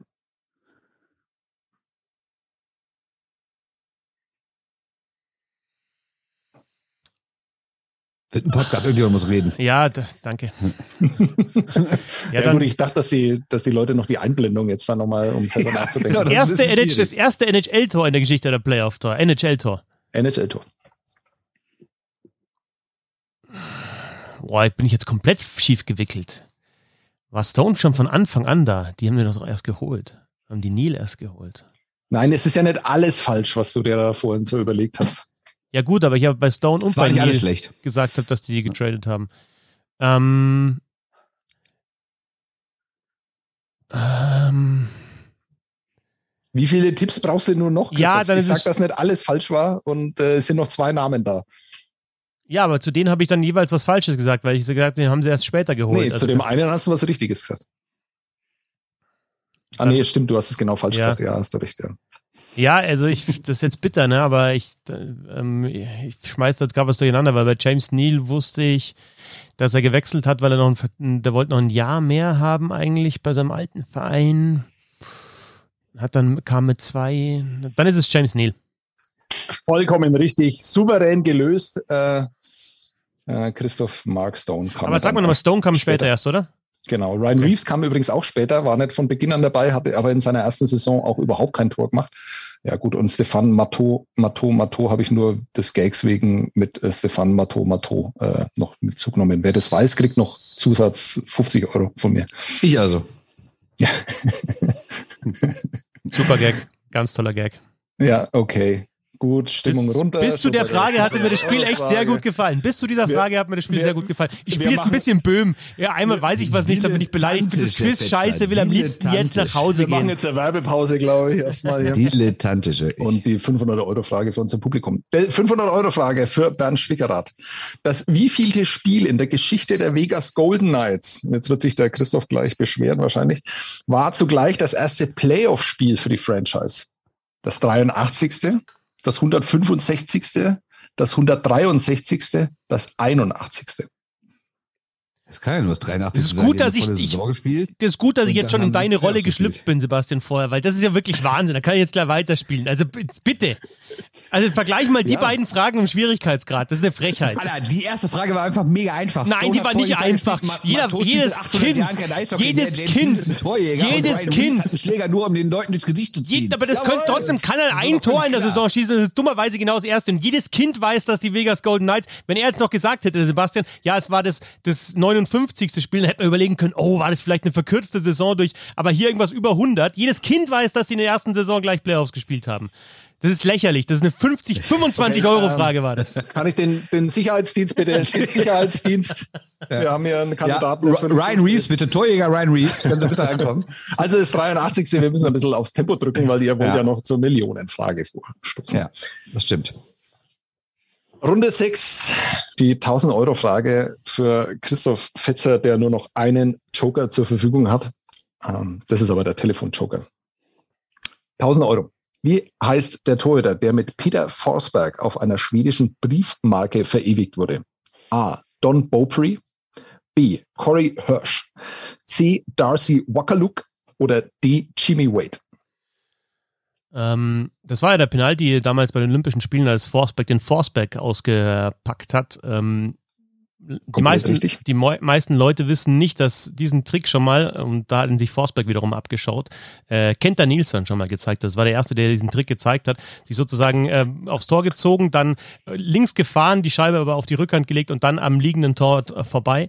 Ähm, dieses Tor wurde tatsächlich auf eine schwedische Briefmarke dann eben ähm, gedruckt und ähm, der Torwart, der auch auf dem Bild war, hat sich geweigert, dass seine Rückennummer und sein Name auf dieser schwedischen Briefmarke zu sehen ist, denn ähm, er hat sich gedacht, ich bin da verarscht worden von Peter Fopper Forsberg und ich will nicht, dass alle Welt sieht, dass ich äh, Corey Hirsch heiße. Fantastisch, super hergeleitet, vielen Dank. Stark, damit hast du den Ryan Reeves wieder ausgebügelt. Danke. Genau. Die 1000-Euro-Frage für Bernd Schwickerath. Er braucht mir auch einfach nur A, B, äh, C oder D. Er kann aber auch ganz so äh, die komplette Geschichte dahinter erzählen. Wie heißt der Torhüter, in dessen Rücken im Penaltyschießen des olympischen Viertelfinales von Mary Bell der Puck auf der Linie liegen blieb? A. Corey Hirsch. B. Trevor Kidd. C. Andrew Werner. Oder D. Sean Burke. Vollkommen richtig. Dazu gibt es auch keine Geschichte. Es ist einfach nur. Nein, es ist überhaupt keine Geschichte gewesen, dieser Penalty. Nein, nein genau, aber nein. Es gibt nicht, nein. nicht so eine schöne ja. Geschichte. Äh, ne? Ja, also, nein, überhaupt nicht. Nein. Einfach nur der Puck durch die ja, Schoner und bleibt dann. Dass, dass der Vater um. des aktuellen NHL-Stars Leon Dreiseitel war. Ja, aber der darum geht es nicht. Der, nein, klar, überhaupt du willst es jetzt irgendwie wieder gut machen. Nein, mit dem genau, das ist nein. Der, der muss ja nämlich überkompensieren, dass er eben so unglaublich Ich habe vorher, ich hab vorher gesagt, lass dir ein bisschen Zeit bei den Antworten, damit die Leute auch mitdenken können. Das ist im Schwickerrad scheißegal. Ja, ich muss heute noch arbeiten, ne? Wir hängen hier extrem. Exakt. Meine Kinder schreien schon in ihrem Nest, ja, dass sie jetzt endlich äh, von mir äh, Würmer bekommen. Ich muss bis 16 Uhr drei Texte schreiben. Also müssen wir ein bisschen Gas geben. Die 2000 Euro Frage für Christoph Fetzer. Was trug nicht dazu bei, dass das erste Outdoor-Game zwischen zwei NHL-Teams in Las Vegas zur Farce wurde? A tausende Grashüpfer, die auf dem Eis ertranken oder festfroren. B. Die dreimal so hohen Energiekosten. C. Nach jedem Foul mussten die Spieler auswürfeln, wie lange sie auf die Strafbank müssen. D. Eine Außentemperatur von 27 Grad am Abend. Also nochmal zur Erklärung. Erstes Outdoor-Game zwischen zwei NHL-Teams. Wir reden über das erste offizielle Spiel zweier NHL-Teams wir reden aber nicht über das erste Winter Game und es ist auch kein Punktspiel gewesen. Es hat stattgefunden in Las Vegas und du musst mir jetzt sagen, was an diesem Tag nicht zugetroffen hat. Ich wiederhole es nochmal. A. Tausende Grashüpfer, die auf dem Eis ertranken oder festfroren. B. Die dreimal so hohen Energiekosten. C. Nach jedem Foul mussten die Spieler auswürfeln, wie lange sie auf die Strafbank müssen. D. Eine Außentemperatur von 27 Grad am Abend. C. Vollkommen richtig. Weiter. Das war eine schöne Idee. Also ich hätte dir echt alles zugetraut. Zuerst quatschen auf Schwickerat. Du willst ja noch drei Texte schreiben bis 16 Uhr. Komm, weiter. Jetzt ist er beleidigt. Jetzt ist er beleidigt. 2000 Euro Frage für Bernd Schwickerath. Der Vater welches der folgenden Prominenten war kein Eishockeyspieler? B. Heike Makatsch. Äh, nee. A. Heike Makatsch. B. Nico Paczynski. C. Susanna Kalur. D. Seth Jones. Ah, 50-50, weil zwei weiß ich, zwei weiß ich nicht. Es bleiben stehen B. Nico Paczynski und D. Seth Jones. Also es geht darum, wer kein Eishockeyspieler war. Wer kein Eishockeyspieler war. Ja, dann äh, Seth Jones, weil der Vater war Basketballer, ne? Genau. Wie heißt er?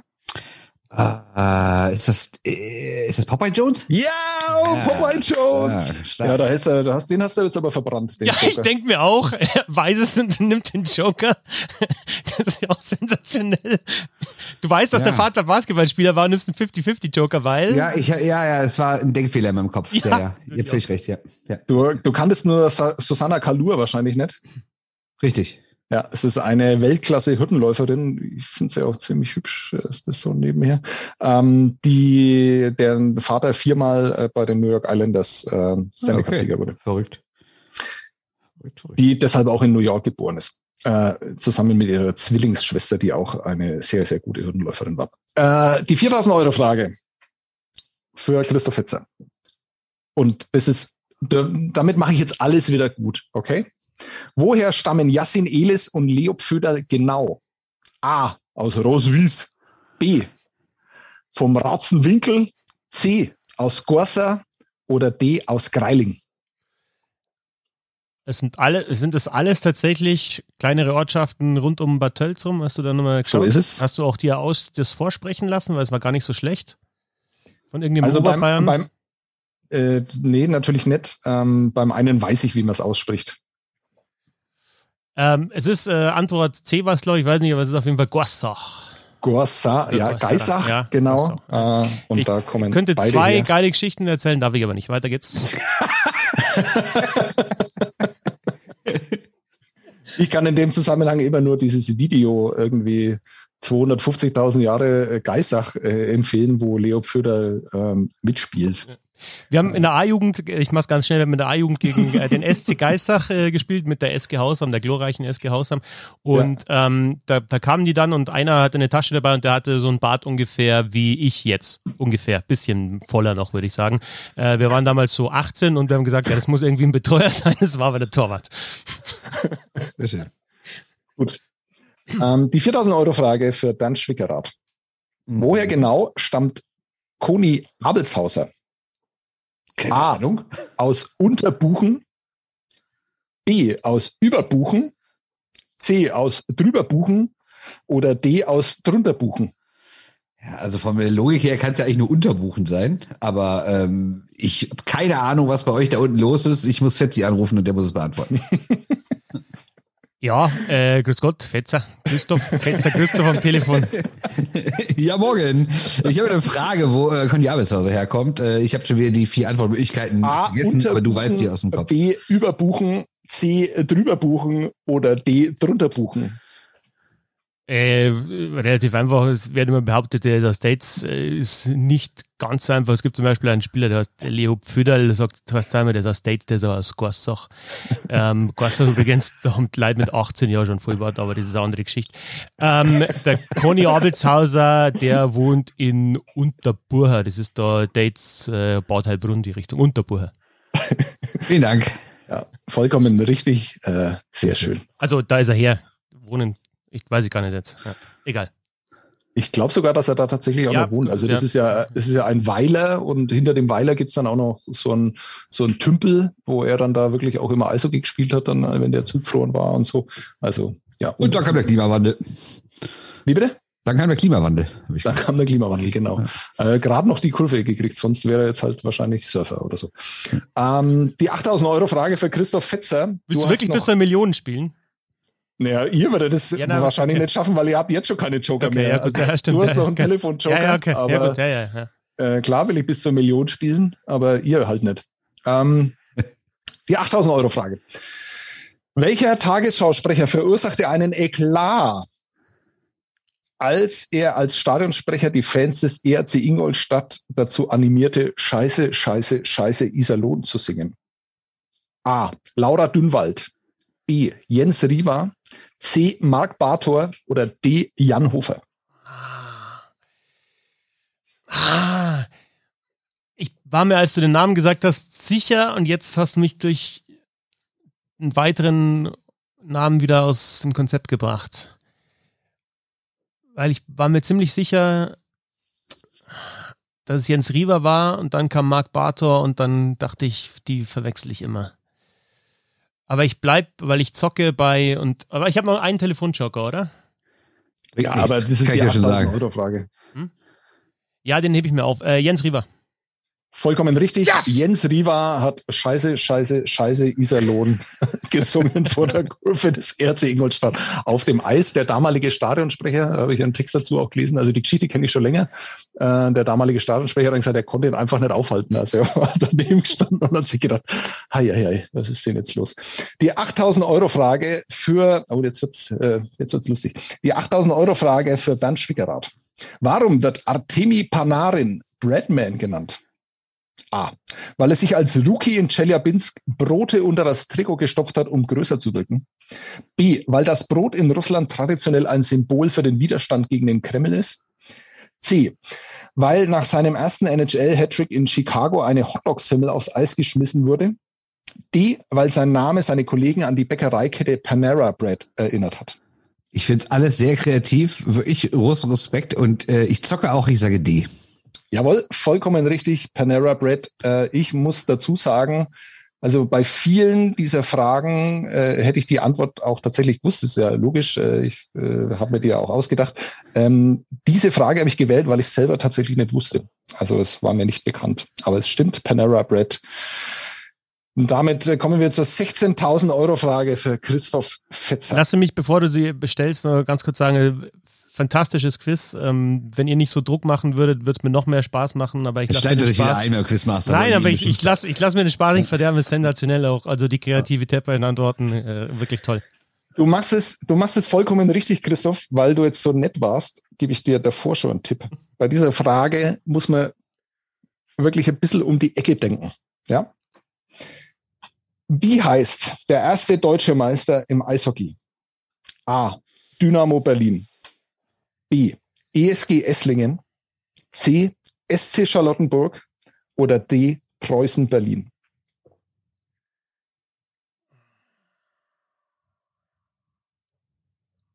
Nochmal. Wir reden über den ersten deutschen Meister im Eishockey. A. Dynamo Berlin. B. ESG Esslingen. C. SC Charlottenburg. D. Preußen Berlin.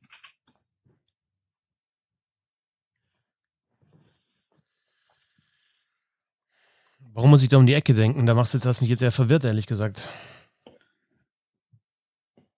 Äh, weil diese Frage vielleicht nicht ganz zu 100% eindeutig formuliert ist. Formulier sie nochmal. Wie heißt der erste deutsche Meister im Eishockey?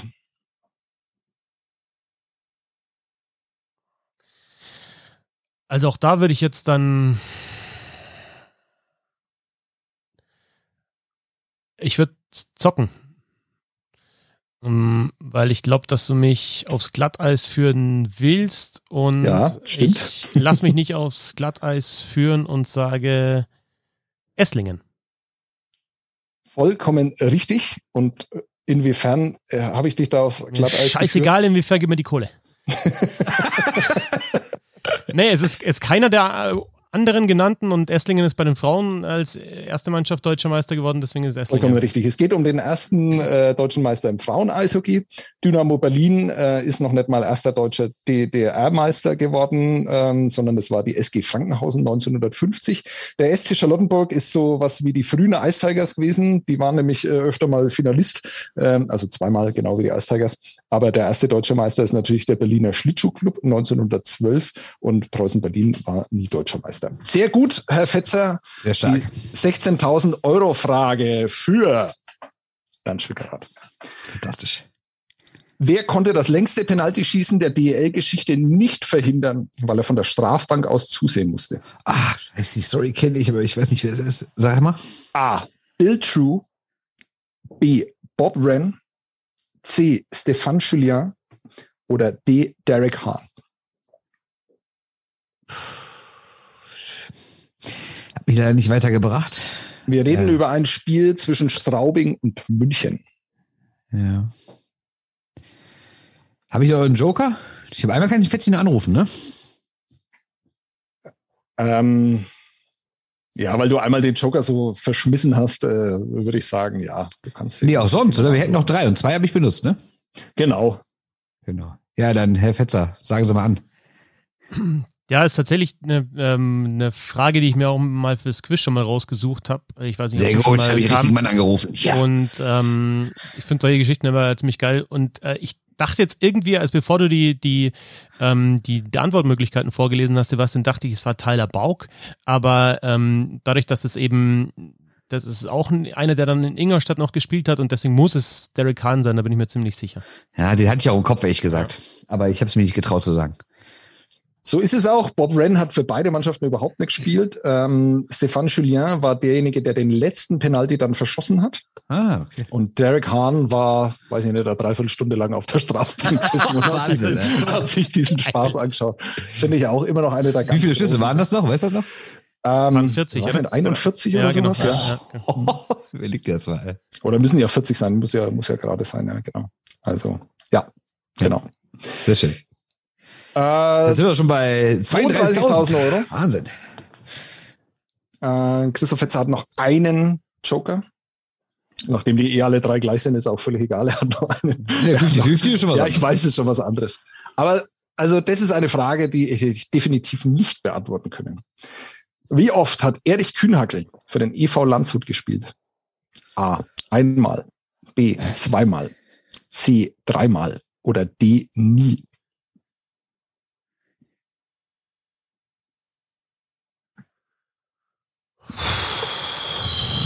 Ich glaube, ich weiß es. Obwohl, ich weiß es nicht, aber ich habe eine Idee. Ähm, das ist natürlich jetzt fies, weil es, wenn man jetzt sagt, es ist wenig oder der hat eigentlich gar nicht für Landshut gespielt, meint man ja, es ist, er hat nullmal für Landshut gespielt. Das ist aber ziemlich sicher, äh, da bin ich mir sicher, dass es das nicht ist. Und dann ist die Frage, was waren die anderen Möglichkeiten? Einmal, zweimal, dreimal. Das ist halt dann schon super fies, da auch keinen größeren Abstand zu wählen, finde ich. Also wenn ich sowas im Quiz mache, dann mache ich zumindest, pack zumindest zwei oder drei Spiele dazwischen. Ähm, äh, also ich habe keinen Joker mehr, oder? Ich habe der versteht die Frage nicht ganz. Nee, ich glaube auch, dass du die Frage Nochmal? nicht ganz Wie Nochmal, nochmal. Spiele, es geht, wie oft er dort äh, quasi, Genau, wie oft er da angestellt war. wie oft er da Wie hingewechselt oft ist er, genau, zum EV Landshut Ja, ja, gewechselt? ja, ja. Also wie viel, wie Ja. oft er, ge- wie oft er hingewechselt ist? Ja, dass es nicht drei Spiele waren, ist ja auch klar. Nein, aber äh, also die, wie oft, also jetzt, jetzt wieder zurückgekommen oder wie oft er, wie oft er insgesamt bei Landshut unter Vertrag war? So.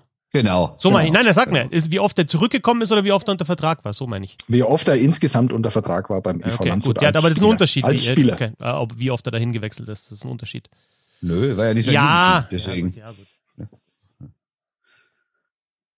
Einmal, zweimal, dreimal, nie.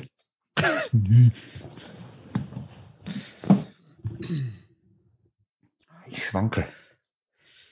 Falls Okay, also die, die erste Wechsel hin in der Jugend, dann war er mal bei Olten und ist dann auch nochmal zurückgekommen. Das wären dann zwei. Zwischendrin war auch nochmal was. Vier Genau. scheint mir zu hoch, drei. Ich sag drei. Genau, vier gab's nicht. Drei ist die richtige Antwort. Ja. Äh, Christoph Hey, Fetzer, 32.000 Euro. Herzlichen Also, hey, gesagt. Landshut, Köln, Landshut, Olten, Landshut, ne? Landshut, Köln, Landshut, Olden, Landshut. So ist es. Genau. Vollkommen korrekt. Bernd Schwiggerer, es ist schön, dass äh, dieses Spezialgebiet jetzt ausgerechnet dich trifft. Oh Gott. Um wie viel unterschied sich der Torquotient zwischen Finnland und Bronzemedaillengewinner Deutschland nach dem Olympischen Eishockey-Turnier in Innsbruck 1976? Jetzt müssen wir ganz exakt sein, Ja, ich habe ich weiß. weil ihr das aber natürlich nicht liest, lesen könnt. Ja. A 0,0041, B 0,041, C 0,41 oder D 4,1. mal. Das ist ziemlich asozial von dir, dass du die, dass du die Nullen so raus Also auf gar keinen Fall 4,1, auf gar keinen Fall 0,4. Es waren entweder mit der Doppel-Null oder mit der Dreifach-Null. Und Das kann man sich mathematisch ganz gut herleiten, glaube ich. Und ich würde eigentlich sagen, 0,0041 oder 0,041. ich glaube, es war mit den drei Nullen. War das nicht? Oder ging es damals um Prozente? Hm. Hm. Ich glaube, aber weil es so verrückt war, glaube ich, äh, geht es um drei Nullen. 0,0041. Versuch das nochmal mathematisch herzuleiten, um dir auch mal ein bisschen zu helfen. Ging es um Torquotienten, hast du gesagt, oder ging es um. Ja, es ging um den Torquotienten und den Unterschied zwischen den Torquotienten. Also Punkt, also quasi Tore pro Spiel auch, ne? War das, ne? Der Unterschied, glaube ich, ne? Naja, also im Prinzip äh, wird äh, halt, äh, die schießen äh, neun Tore, kriegen sieben, neun geteilt durch sieben und dann Ah, der okay, Unterschied okay, okay. zwischen Finnland und Deutschland. Okay. Ja, wenn du mir so schon einen netten Tipp gibst, dann kann es ja eigentlich nur zwei Nullen sein, weil sonst äh, bei Jawohl, den, vollkommen richtig. Bernd bei den wenigen Toren, die in so einem Turnier 32 fallen. Exakt, genau. Vielen. Vielen, vielen- Das kann es mathematisch gar nicht möglich sein. Ja. Und deswegen ist 0,041. Ähm, Vielen Dank für den extra Joker. ja, das ist Das so noch eine, als, das als Tipp dann zu bezeichnen, ist auch stark untertrieben, würde ich sagen. Aber ich gönne dir das Geld. Es ging um die Kein mathematische Ryan. Ja. die 64.000 Euro Frage, jetzt, jetzt wird es gerade ein bisschen langweilig, weil die Fragen nämlich auch so schwer werden jetzt. Und das ist eine Frage, von der habe ich auch noch nie was gehört und ich finde es wirklich erstaunlich, weil die Geschichte ist so strange ist dahinter. 64.000 Euro für Christoph Fetzer. 1993 wurde Chris Draper von den Winnipeg Jets zu den Detroit Red Wings getradet. Für welchen Gegenwert? A. Ein Pick in Runde 10 des Prospect Drafts. B. Gerard Gallant. C. 1 Dollar. D. Timo Selene. Also, Pick in der zehnten Runde. Gerard Gallant. 1 Dollar. Oder Timo Selene. W wann war es? 1993? 1993. Chris Draper ist Also- übrigens der Spieler, der dann äh, mehrere Stanley Cups gewonnen hat und mehr als 1000 Spiele für die Detroit Red Wings gemacht hat.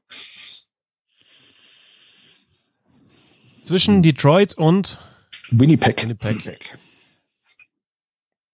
Also, das weiß ich tatsächlich jetzt einfach gar nicht. Ähm, ich bilde mir ein, dass ich da mal diese Geschichte gehört habe. Also ich glaube, dass du mich mit Selene irgendwie so aufs Glatteis locken willst wieder, weil der ja da nicht klar war, spielt er überhaupt noch, der musste doch noch seinen Militärdienst machen in Finnland, hat er dann später auch erst in der NHL gespielt und vielleicht, ähm, ja, hätte man da meinen können, okay, den kriegt ihr und das ist deine Wette, ob der überhaupt spielt. Ähm, wie gesagt, da glaube ich, willst du mich linken. Ähm, ich ich glaube, es war die Geschichte mit dem einen Dollar, ich kann sie dir aber nicht erzählen, warum. Es ist jetzt wirklich geraten. Mir gefällt es, wie sehr du zockst. Chris Draper ist tatsächlich für den Gegenwert von einem Dollar von den Winnipeg Jets zu Was den zocken? Detroit Ich habe die Geschichte irgendwann mal gehört und habe sie gemerkt, irgendwie da Ja, hinten ja habe ich mit abgespeichert. Das hält nicht als Hat jetzt nicht so nicht souverän geklungen, aber du hast es ja richtig und du hast jetzt 64.000 Euro gewonnen. Damals war es so, dass ähm, diese ganzen Regularien noch anders waren, also so mit Waiverliste und sowas. Die äh, Winnipeg Jets hatten einfach keinen Bock mehr auf Chris Draper, weil sie gedacht haben, aus dem wird nie irgendwas, äh, wollten den dann irgendwie loswerden. Und äh, Detroit hat gesagt, okay, mein Gott, äh, den nehmen wir halt dann irgendwie und damit musste man den symbolischen Gegenwert von einem Dollar dann irgendwie, damit überhaupt was in die andere Richtung geht. Und deswegen ist Chris Draper auch zu Beginn seiner Karriere zumindest als äh, One-Dollar-Man äh, bezeichnet worden. Sehr schön. Ähm, Kann ich der- die Geschichte. Sehr Genau, schön. und dann ähm, die ähm, mit dem zehnte, zehnte Runde Prospect, das ist einfach zu abstrus und äh, galant. Da hattest du drei gute Antworten und musstest noch eine vierte finden und deswegen hast du galant genommen, stimmt's? Naja, Galant äh, hat ja für die Detroit Red Wings tatsächlich gut. Ja, gespielt. ja. Und äh, Runde 10 ist ja jetzt auch nicht, also ist halt einfach nicht außergewöhnlich, weil damals gab es ja einfach zehn Runden und äh, insofern. Aber gut, du kannst auch nochmal meine Antworten kritisieren, kein, kein Problem. Damit äh, hast du den Sympathiebonus auch schon wieder verwirkt. Bernd, dir stelle ich am liebsten Fragen. Die 64.000 Sehr Euro gerne. Frage. Mein liebster Quizmaster. Wie, wie heißt der älteste und angeblich talentierteste der Sutter-Brüder? A. Brian. B. Gary. C. Daryl oder D. Duane? Boah, kann ich auch nur zocken. A. Brian. B. Gary. C. Daryl. D. Duane. Dieses blöde Foto vor Augen, wo die alle in ihren sechs Trikots da auf irgendeiner Mähdrescher stehen oder was das da ist. Ja, Ah. ja, richtig. Hm. Der Mähdrescher spielt bei dieser Geschichte auch eine Rolle. Also, Sa sag mir aber die Namen. Excel-Tabelle wieder her. A. Brian. B. Gary. C. Daryl. D. Duane. Ich sag Gary. Ist gezockt, ist vielleicht auch falsch, aber ich, ich habe eh keine Joker mehr. Ich sag es ist Gary. Okay, vollkommen richtig. Man hätte es natürlich auch so herleiten können. Brian kennt man, Daryl kennt man, Duane kennt man. Äh, aber Gary kennt man nicht. Äh, das liegt daran, dass er eben nie in der NHL äh, Das war der Punkt, hat. der einzige. Ja. Genau. Es, es, heißt immer, dass die da, wenn die da in ihrer äh, Scheune irgendwie Eishockey gespielt haben ähm, oder da irgendwo auf dem Weiher oder sowas, dass Gary immer der Schnellste, immer der Beste, immer der Stärkste war. Aber Gary hat sich äh, für eine Frau entschieden, für die er dann irgendwie ein paar Jahre später dann sofort wieder geschieden wurde und für ein Leben auf der Farm und angeblich aber der Beste der Sutter-Brüder, aber der Einzige, der es eben dann nicht in die NHL geschafft hat. Beziehungsweise das heißt, wären dann sieben gewesen, ja? Ich, soweit ich weiß, sind es sieben, ja. Richtig. Verrückt.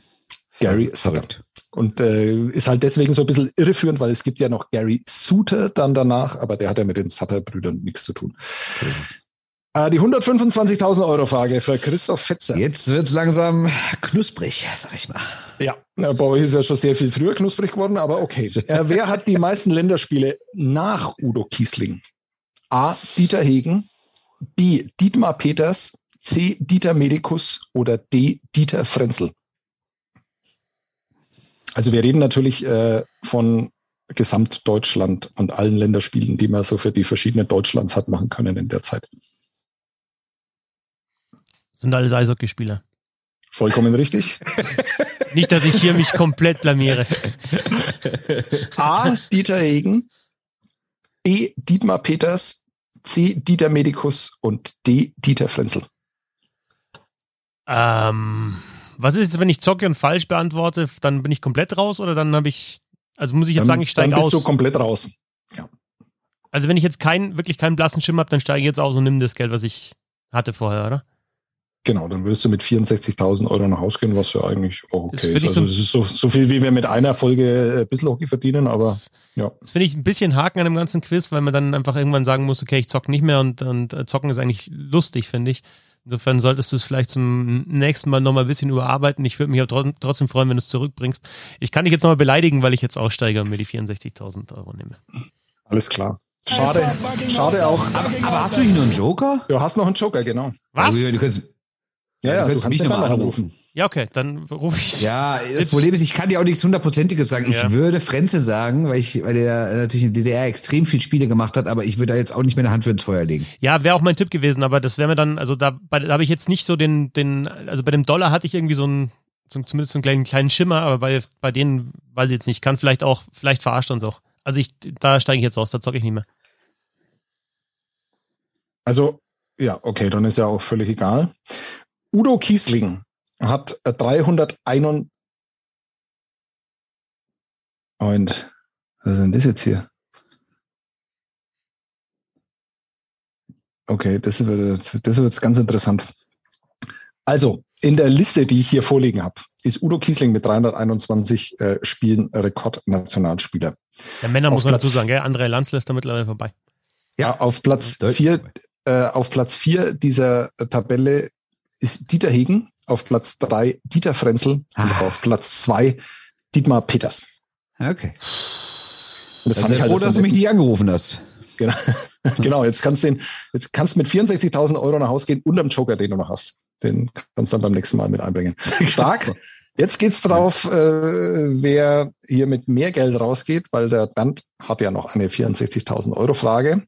Mhm. Ah, eine 125.000 Euro Frage, so ist es. Nee, nee, ich bin echt bei 64. Fetzi ist ja als erster dran. Nee, und das war ja schon die 125.000 Euro. Ah, okay. Und er, nachdem er jetzt ja aufgegeben hat und äh, geht mit 64.000 Euro nach Haus. Äh, Bernd Schwickerath. Der Vater von welchem DEL-Profi wurde im NHL-Draft an erster Stelle gezogen?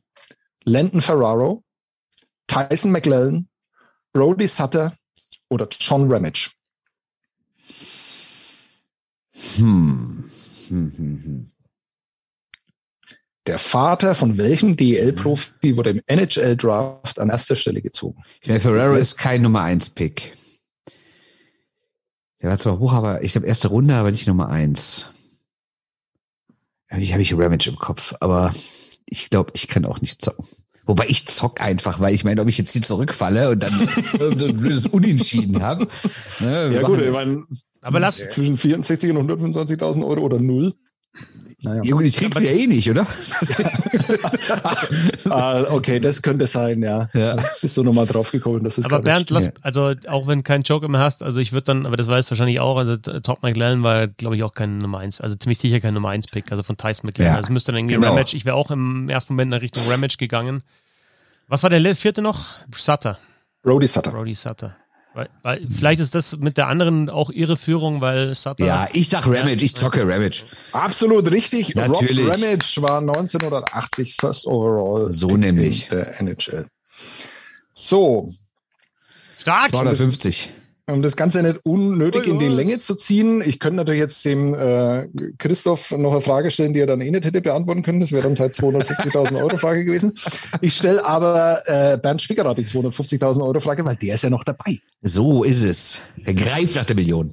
Wie heißt der Spieler, der bei den Sault Saint Mary Greyhounds, also bei den Sioux Greyhounds, die Nummer 9 getragen hat, weshalb Wayne Gretzky auf die 99 ausweichen musste? A. Brian Gualasi, B. Dan Lucas, C. Bobby Smith oder D. Dino Cicerelli? Alter, das ist für dich eine 250.000 Euro Frage. Ja, du weißt ja nicht, was danach noch kommt. Außerdem muss ich das ja auch immer den Menschen anpassen, die da halt, ne? Also ich meine, ihr wisst eigentlich alles über Eishockey. Also Cirelli ist auf jeden Fall einer der besten Torjäger gewesen. Äh, der NHL. Ich glaube, der ist so Top 30 insgesamt oder so, ne? Ja, vor allem, jetzt, da geht es ja gar nicht um die NHL noch. Eben, aber das heißt natürlich, dass es eine Geschichte ist, die man kennt, äh, kennen könnte. Mhm. Also ist es vielleicht auch ein prominenter Spieler. Mhm. Äh, jetzt hat Cirelli aber, glaube ich, eine andere Nummer in der NHL gehabt. Ich habe 22 oder so. Oh, hm, weiß ich nicht ganz genau. Ich glaube aber auch, dass er so eine Doppelnummer hatte, ja. Äh, hm. Sollen die anderen Namen? Brian Gualasi oder Gualazzi, Dan Lucas, Bobby Smith oder Dino Cicerelli. Cicerelli ist ehrlich gesagt der Einzige, äh, der mir davon wirklich was sagt. Also sage ich, der ist es. Also Bobby Smith hat, äh, deswegen glaubst du, dass das der Fall? Ich meine, Bobby Smith kann man auch kennen, der hat nämlich auch in der NHL gespielt. Soll ich jetzt Bobby Smith sagen, wenn du mir hier schon nee, nee, nee, nee, natürlich nicht. Natürlich nicht. Du hast keinen Joker mehr, ne? Nee, ich habe keinen Joker mehr, nee. Okay, also du entscheidest dich für Dino Cicerelli, weil er der Einzige ist, äh, von dem du schon mal gehört hast. Ja, weil er der Einzige ist, von dem ich zumindest weiß, dass er irgendwie eine Karriere hingelegt hat. Und ich glaube, das wäre dann eine Geschichte. Äh, und ich weiß nicht, ob das, ob du von uns verlangst, quasi Namen zu kennen von Leuten, die aus meiner Sicht zumindest jetzt nicht viel gerissen haben. Okay, also, du entscheidest dich für Dino Cicerelli. So mache ich das. Dino Cicerelli hat tatsächlich in der gleichen Liga gespielt wie Wayne Gretzky, aber nicht in der gleichen Mannschaft. Und Dino Cicerelli hat mehr Tore in diesem äh, ersten Jahr als Wayne Gretzky geschossen. Bobby Smith hat mehr Punkte gemacht als äh, Wayne Gretzky, hat aber auch nicht in der gleichen Mannschaft gespielt. War wahrscheinlich auch acht Jahre älter, ne? Denn Dan Lucas äh, hat in der gleichen Mannschaft gespielt wie Wayne Gretzky und hat von ihm profitiert und hat deshalb fantastische Zahlen aufgelegt, aber er hat eine völlig andere Nummer getragen. Und Brian Gualasi hat die Nummer neun von ähm, Gordie Howe getragen und deshalb konnte Wayne Gretzky seine Lieblingsnummer nicht nehmen und hat auf Raten seines Coaches dann die Nummer 99 genommen. Und so ist die äh, ikonischste Nummer im Weltsport entstanden, weil Brian Gualasi äh, die Nummer 9 getragen hat. Wusste Damit bist du raus. Ich hätte es gewusst. Ärgerlich. Und äh, bis auf 32.000 Euro zurückgefallen. Hast damit weniger ja. als, äh, als Christoph Fitzer. Ja. ja, er riskiert halt was. Ne? War mir von Anfang an klar, dass ich dieses Quiz gewinne. Ja. Wollt ihr ähm, die, die Millionenfrage wollen wir jetzt nicht hören. Nein. Wollt ihr hören, oder? Nein, nein, nein, nein, nein. Natürlich. Also, nein, du spielst es ja noch, wir spielen es ja nochmal, das spielen wir hundertprozentig nochmal. Ja, eine neue. Nein! Doch, das, okay, ich kann ja, da nicht die Millionen fragen. Die können okay. einfach zu diesem Zyklus dazu. Ja. Sollen wir eigentlich dann später vorher, soll ich noch vor die Sendung äh, sagen, dass die, das Quiz allein schon eine Stunde einnimmt und man sich nicht schocken die, lassen soll von diesen die zwei Stunden? Die eine Million Euro Frage für Christoph Fetzer. Ja. Welchen fiktiven Spieler zogen die Buffalo Sabres im NHL Draft 1974 Alter, das ist Position doch eine 183? Das ist deine Millionenfrage? Ja, aber das ist ja die für Christoph Fetzer, nicht für dich. Okay. A. Taro Tsuchimoto von den Tokyo Katanas. B. Hiroyuki Miura von den Shaibu Prince Rabbits. C. Ryan Kuwabara von den Nippon Paper Cranes oder D. Steve Tsuchiura von den Kokudo von Kokudo Tokyo. Ja, ich wusste, dass es ein, dass es eben ein Japaner war, aber ich weiß, ich wüsste, könnte jetzt nicht beantworten tatsächlich. Also ich würde den Ryan nehmen, weil es dann, weil es eben fiktiver eben Spieler war. Aber ich, also ich weiß den ganzen Namen nicht. Ich kenne die Geschichte, dass es ein Japaner war, eben aus Japan gedraftet, aber ich weiß nicht den Namen. Also bei den drei, äh, bei drei Spielern halten es sich tatsächlich um Spieler und äh, die auch tatsächlich bei diesen Mannschaften gespielt haben. Erfunden ah. ist aber der Club die Tokyo Katanas, weil Katanas sowas wie die Sabers sind. Und ähm, der damalige GM, Name schon wieder vergessen, der hatte einfach keinen Bock mehr. Äh, in der, weiß ich nicht, was ist das, 183. Runde damals, irgendwie siebte, achte Runde oder sowas. Und hat dann ähm, äh, den Spieler Taro Tsuchimoto von den Tokyo Katanas erfunden. Alle anderen äh, sind tatsächlich äh, in irgendeiner Form mit der NHL in Verbindung gebracht worden als Drafts oder haben tatsächlich gespielt. Ähm, Steve Tsuchiura kennt man dann auch noch aus äh, der Schweiz später. Also das hätte ich gewusst, das fand ich jetzt nicht schwer. Ja, äh, kann ich auch dazu noch was sagen, dann vielleicht, wie es ist, so ein Quiz zu entwickelchen, aber davor noch die, die Millionenfrage für Bernd Schwickerath. Das Wissen Wann, aber nicht, dass Arbeitshauser so unter Buchen kommt, ist auch Wahnsinn, Schwickerath. Wann und bei welchem Spielstand wechselte Viktor Tichonov beim Miracle on Ice Vladislav Tretjak durch Wladimir Mischkin aus? A. Nach dem 3 zu 4 durch Mike Erosion in der 51. Minute. B. In der zweiten Drittelpause Spielstand 3 zu 2 für die UdSSR. C. In der ersten Drittelpause Spielstand 2 zu 2. D. Tretjak saß von Beginn an auf der Bank. B. Also B in der zweiten Drittelpause Spielstand ja. 3 zu 2 für die UdSSR. Äh, falsch. In der ersten Drittelpause Spielstand 2 zu 2. Ich, ich, wusste, dass es in der Pause war. Ich dachte, das wäre in der zweiten Pause gewesen. Genau. Krass. Weil ich, jetzt, jetzt wird diese Geschichte, dass die Amis dann da irgendwie stehen und denken, hä, wer kommt denn da aus der Kabine? Geht, geht da ins Tor? Ja, es ist völlig, ja. völlig verrückt. Also egal ja. ob 2-2 oder Führung, es ist einfach völlig verrückt, ja. was äh, Tichonov sich dabei gedacht hat. Also er hat ja das 2 zu 2, hat äh, Tretjak tatsächlich, glaube ich, in der 20. Minute oder sowas kassiert. Und das hat ihn offenbar so erzürnt, dass er dann den Tor gewechselt hat.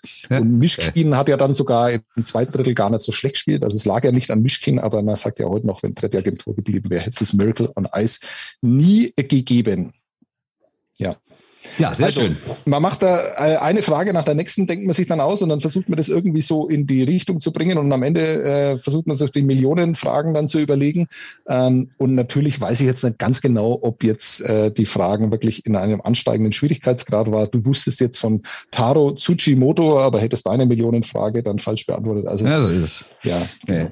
sehr großen Respekt für diese Vorbereitung. Sich, wie viele Fragen sind das insgesamt? Wie hast du ausgedacht? 16 und es hat wahnsinnig 16, Spaß gemacht. 16 und dann noch vier Antwortmöglichkeiten immer. Ja, Mann, Mann, ich fand es super stark. Respekt, vielen Dank. Vor allem, ich glaube, zwar das Quiz länger als das wir davor gemacht haben. da hätte man es vielleicht doch dafür entscheiden sollen, einfach nur ein Quiz zu machen. Ja. Nee, na, super. Also echt saustark. Müssen wir auf jeden Fall auch nochmal machen. Ähm, ja, alles klar. Machen wir. Und dann mit Publikum. Das äh, stelle ich mir so in einem Fernsehstudio vor. Also wirklich, ich glaube, das hat, das hat Potenzial. Ich sehe auch ein Brettspiel, ehrlich gesagt. Ja, aber ich weiß nicht, ob man dann mit Bissionär irgendwie so ein bisschen Richtung, muss man vielleicht nochmal, ja, aber irgendwie, das, ja, Bissionär ist schon cool eigentlich. Also, ja, absolut stark, ja. Sehr gut. Ähm, vielen Dank an äh, Sebastian Böhm für dieses schöne Quiz und natürlich auch für alles andere. Auf Twitter findet ihr Sebastian unter boemso Sehr gern. Bis zum nächsten Mal. Und danke an Bernd Schwickerath auf Twitter. b-schwickerath dieses Mal knapp geschlagen im Quiz, aber es war ein harter Fight, finde ich. Danke, Bernd. Absolut. Danke, Ryan. Kein Problem. 0,041 Sekunden hat dieser Podcast nicht gedauert, sondern über zwei Stunden. Ähm, wie gesagt, Quiz kann man sich ja auch irgendwann anhören. Ähm, aber Hätte eine Sonderfolge rausschneiden. Ja, genau. Ja, genau. Bis zum nächsten Mal. Danke fürs Zuhören. Servus. Tschö.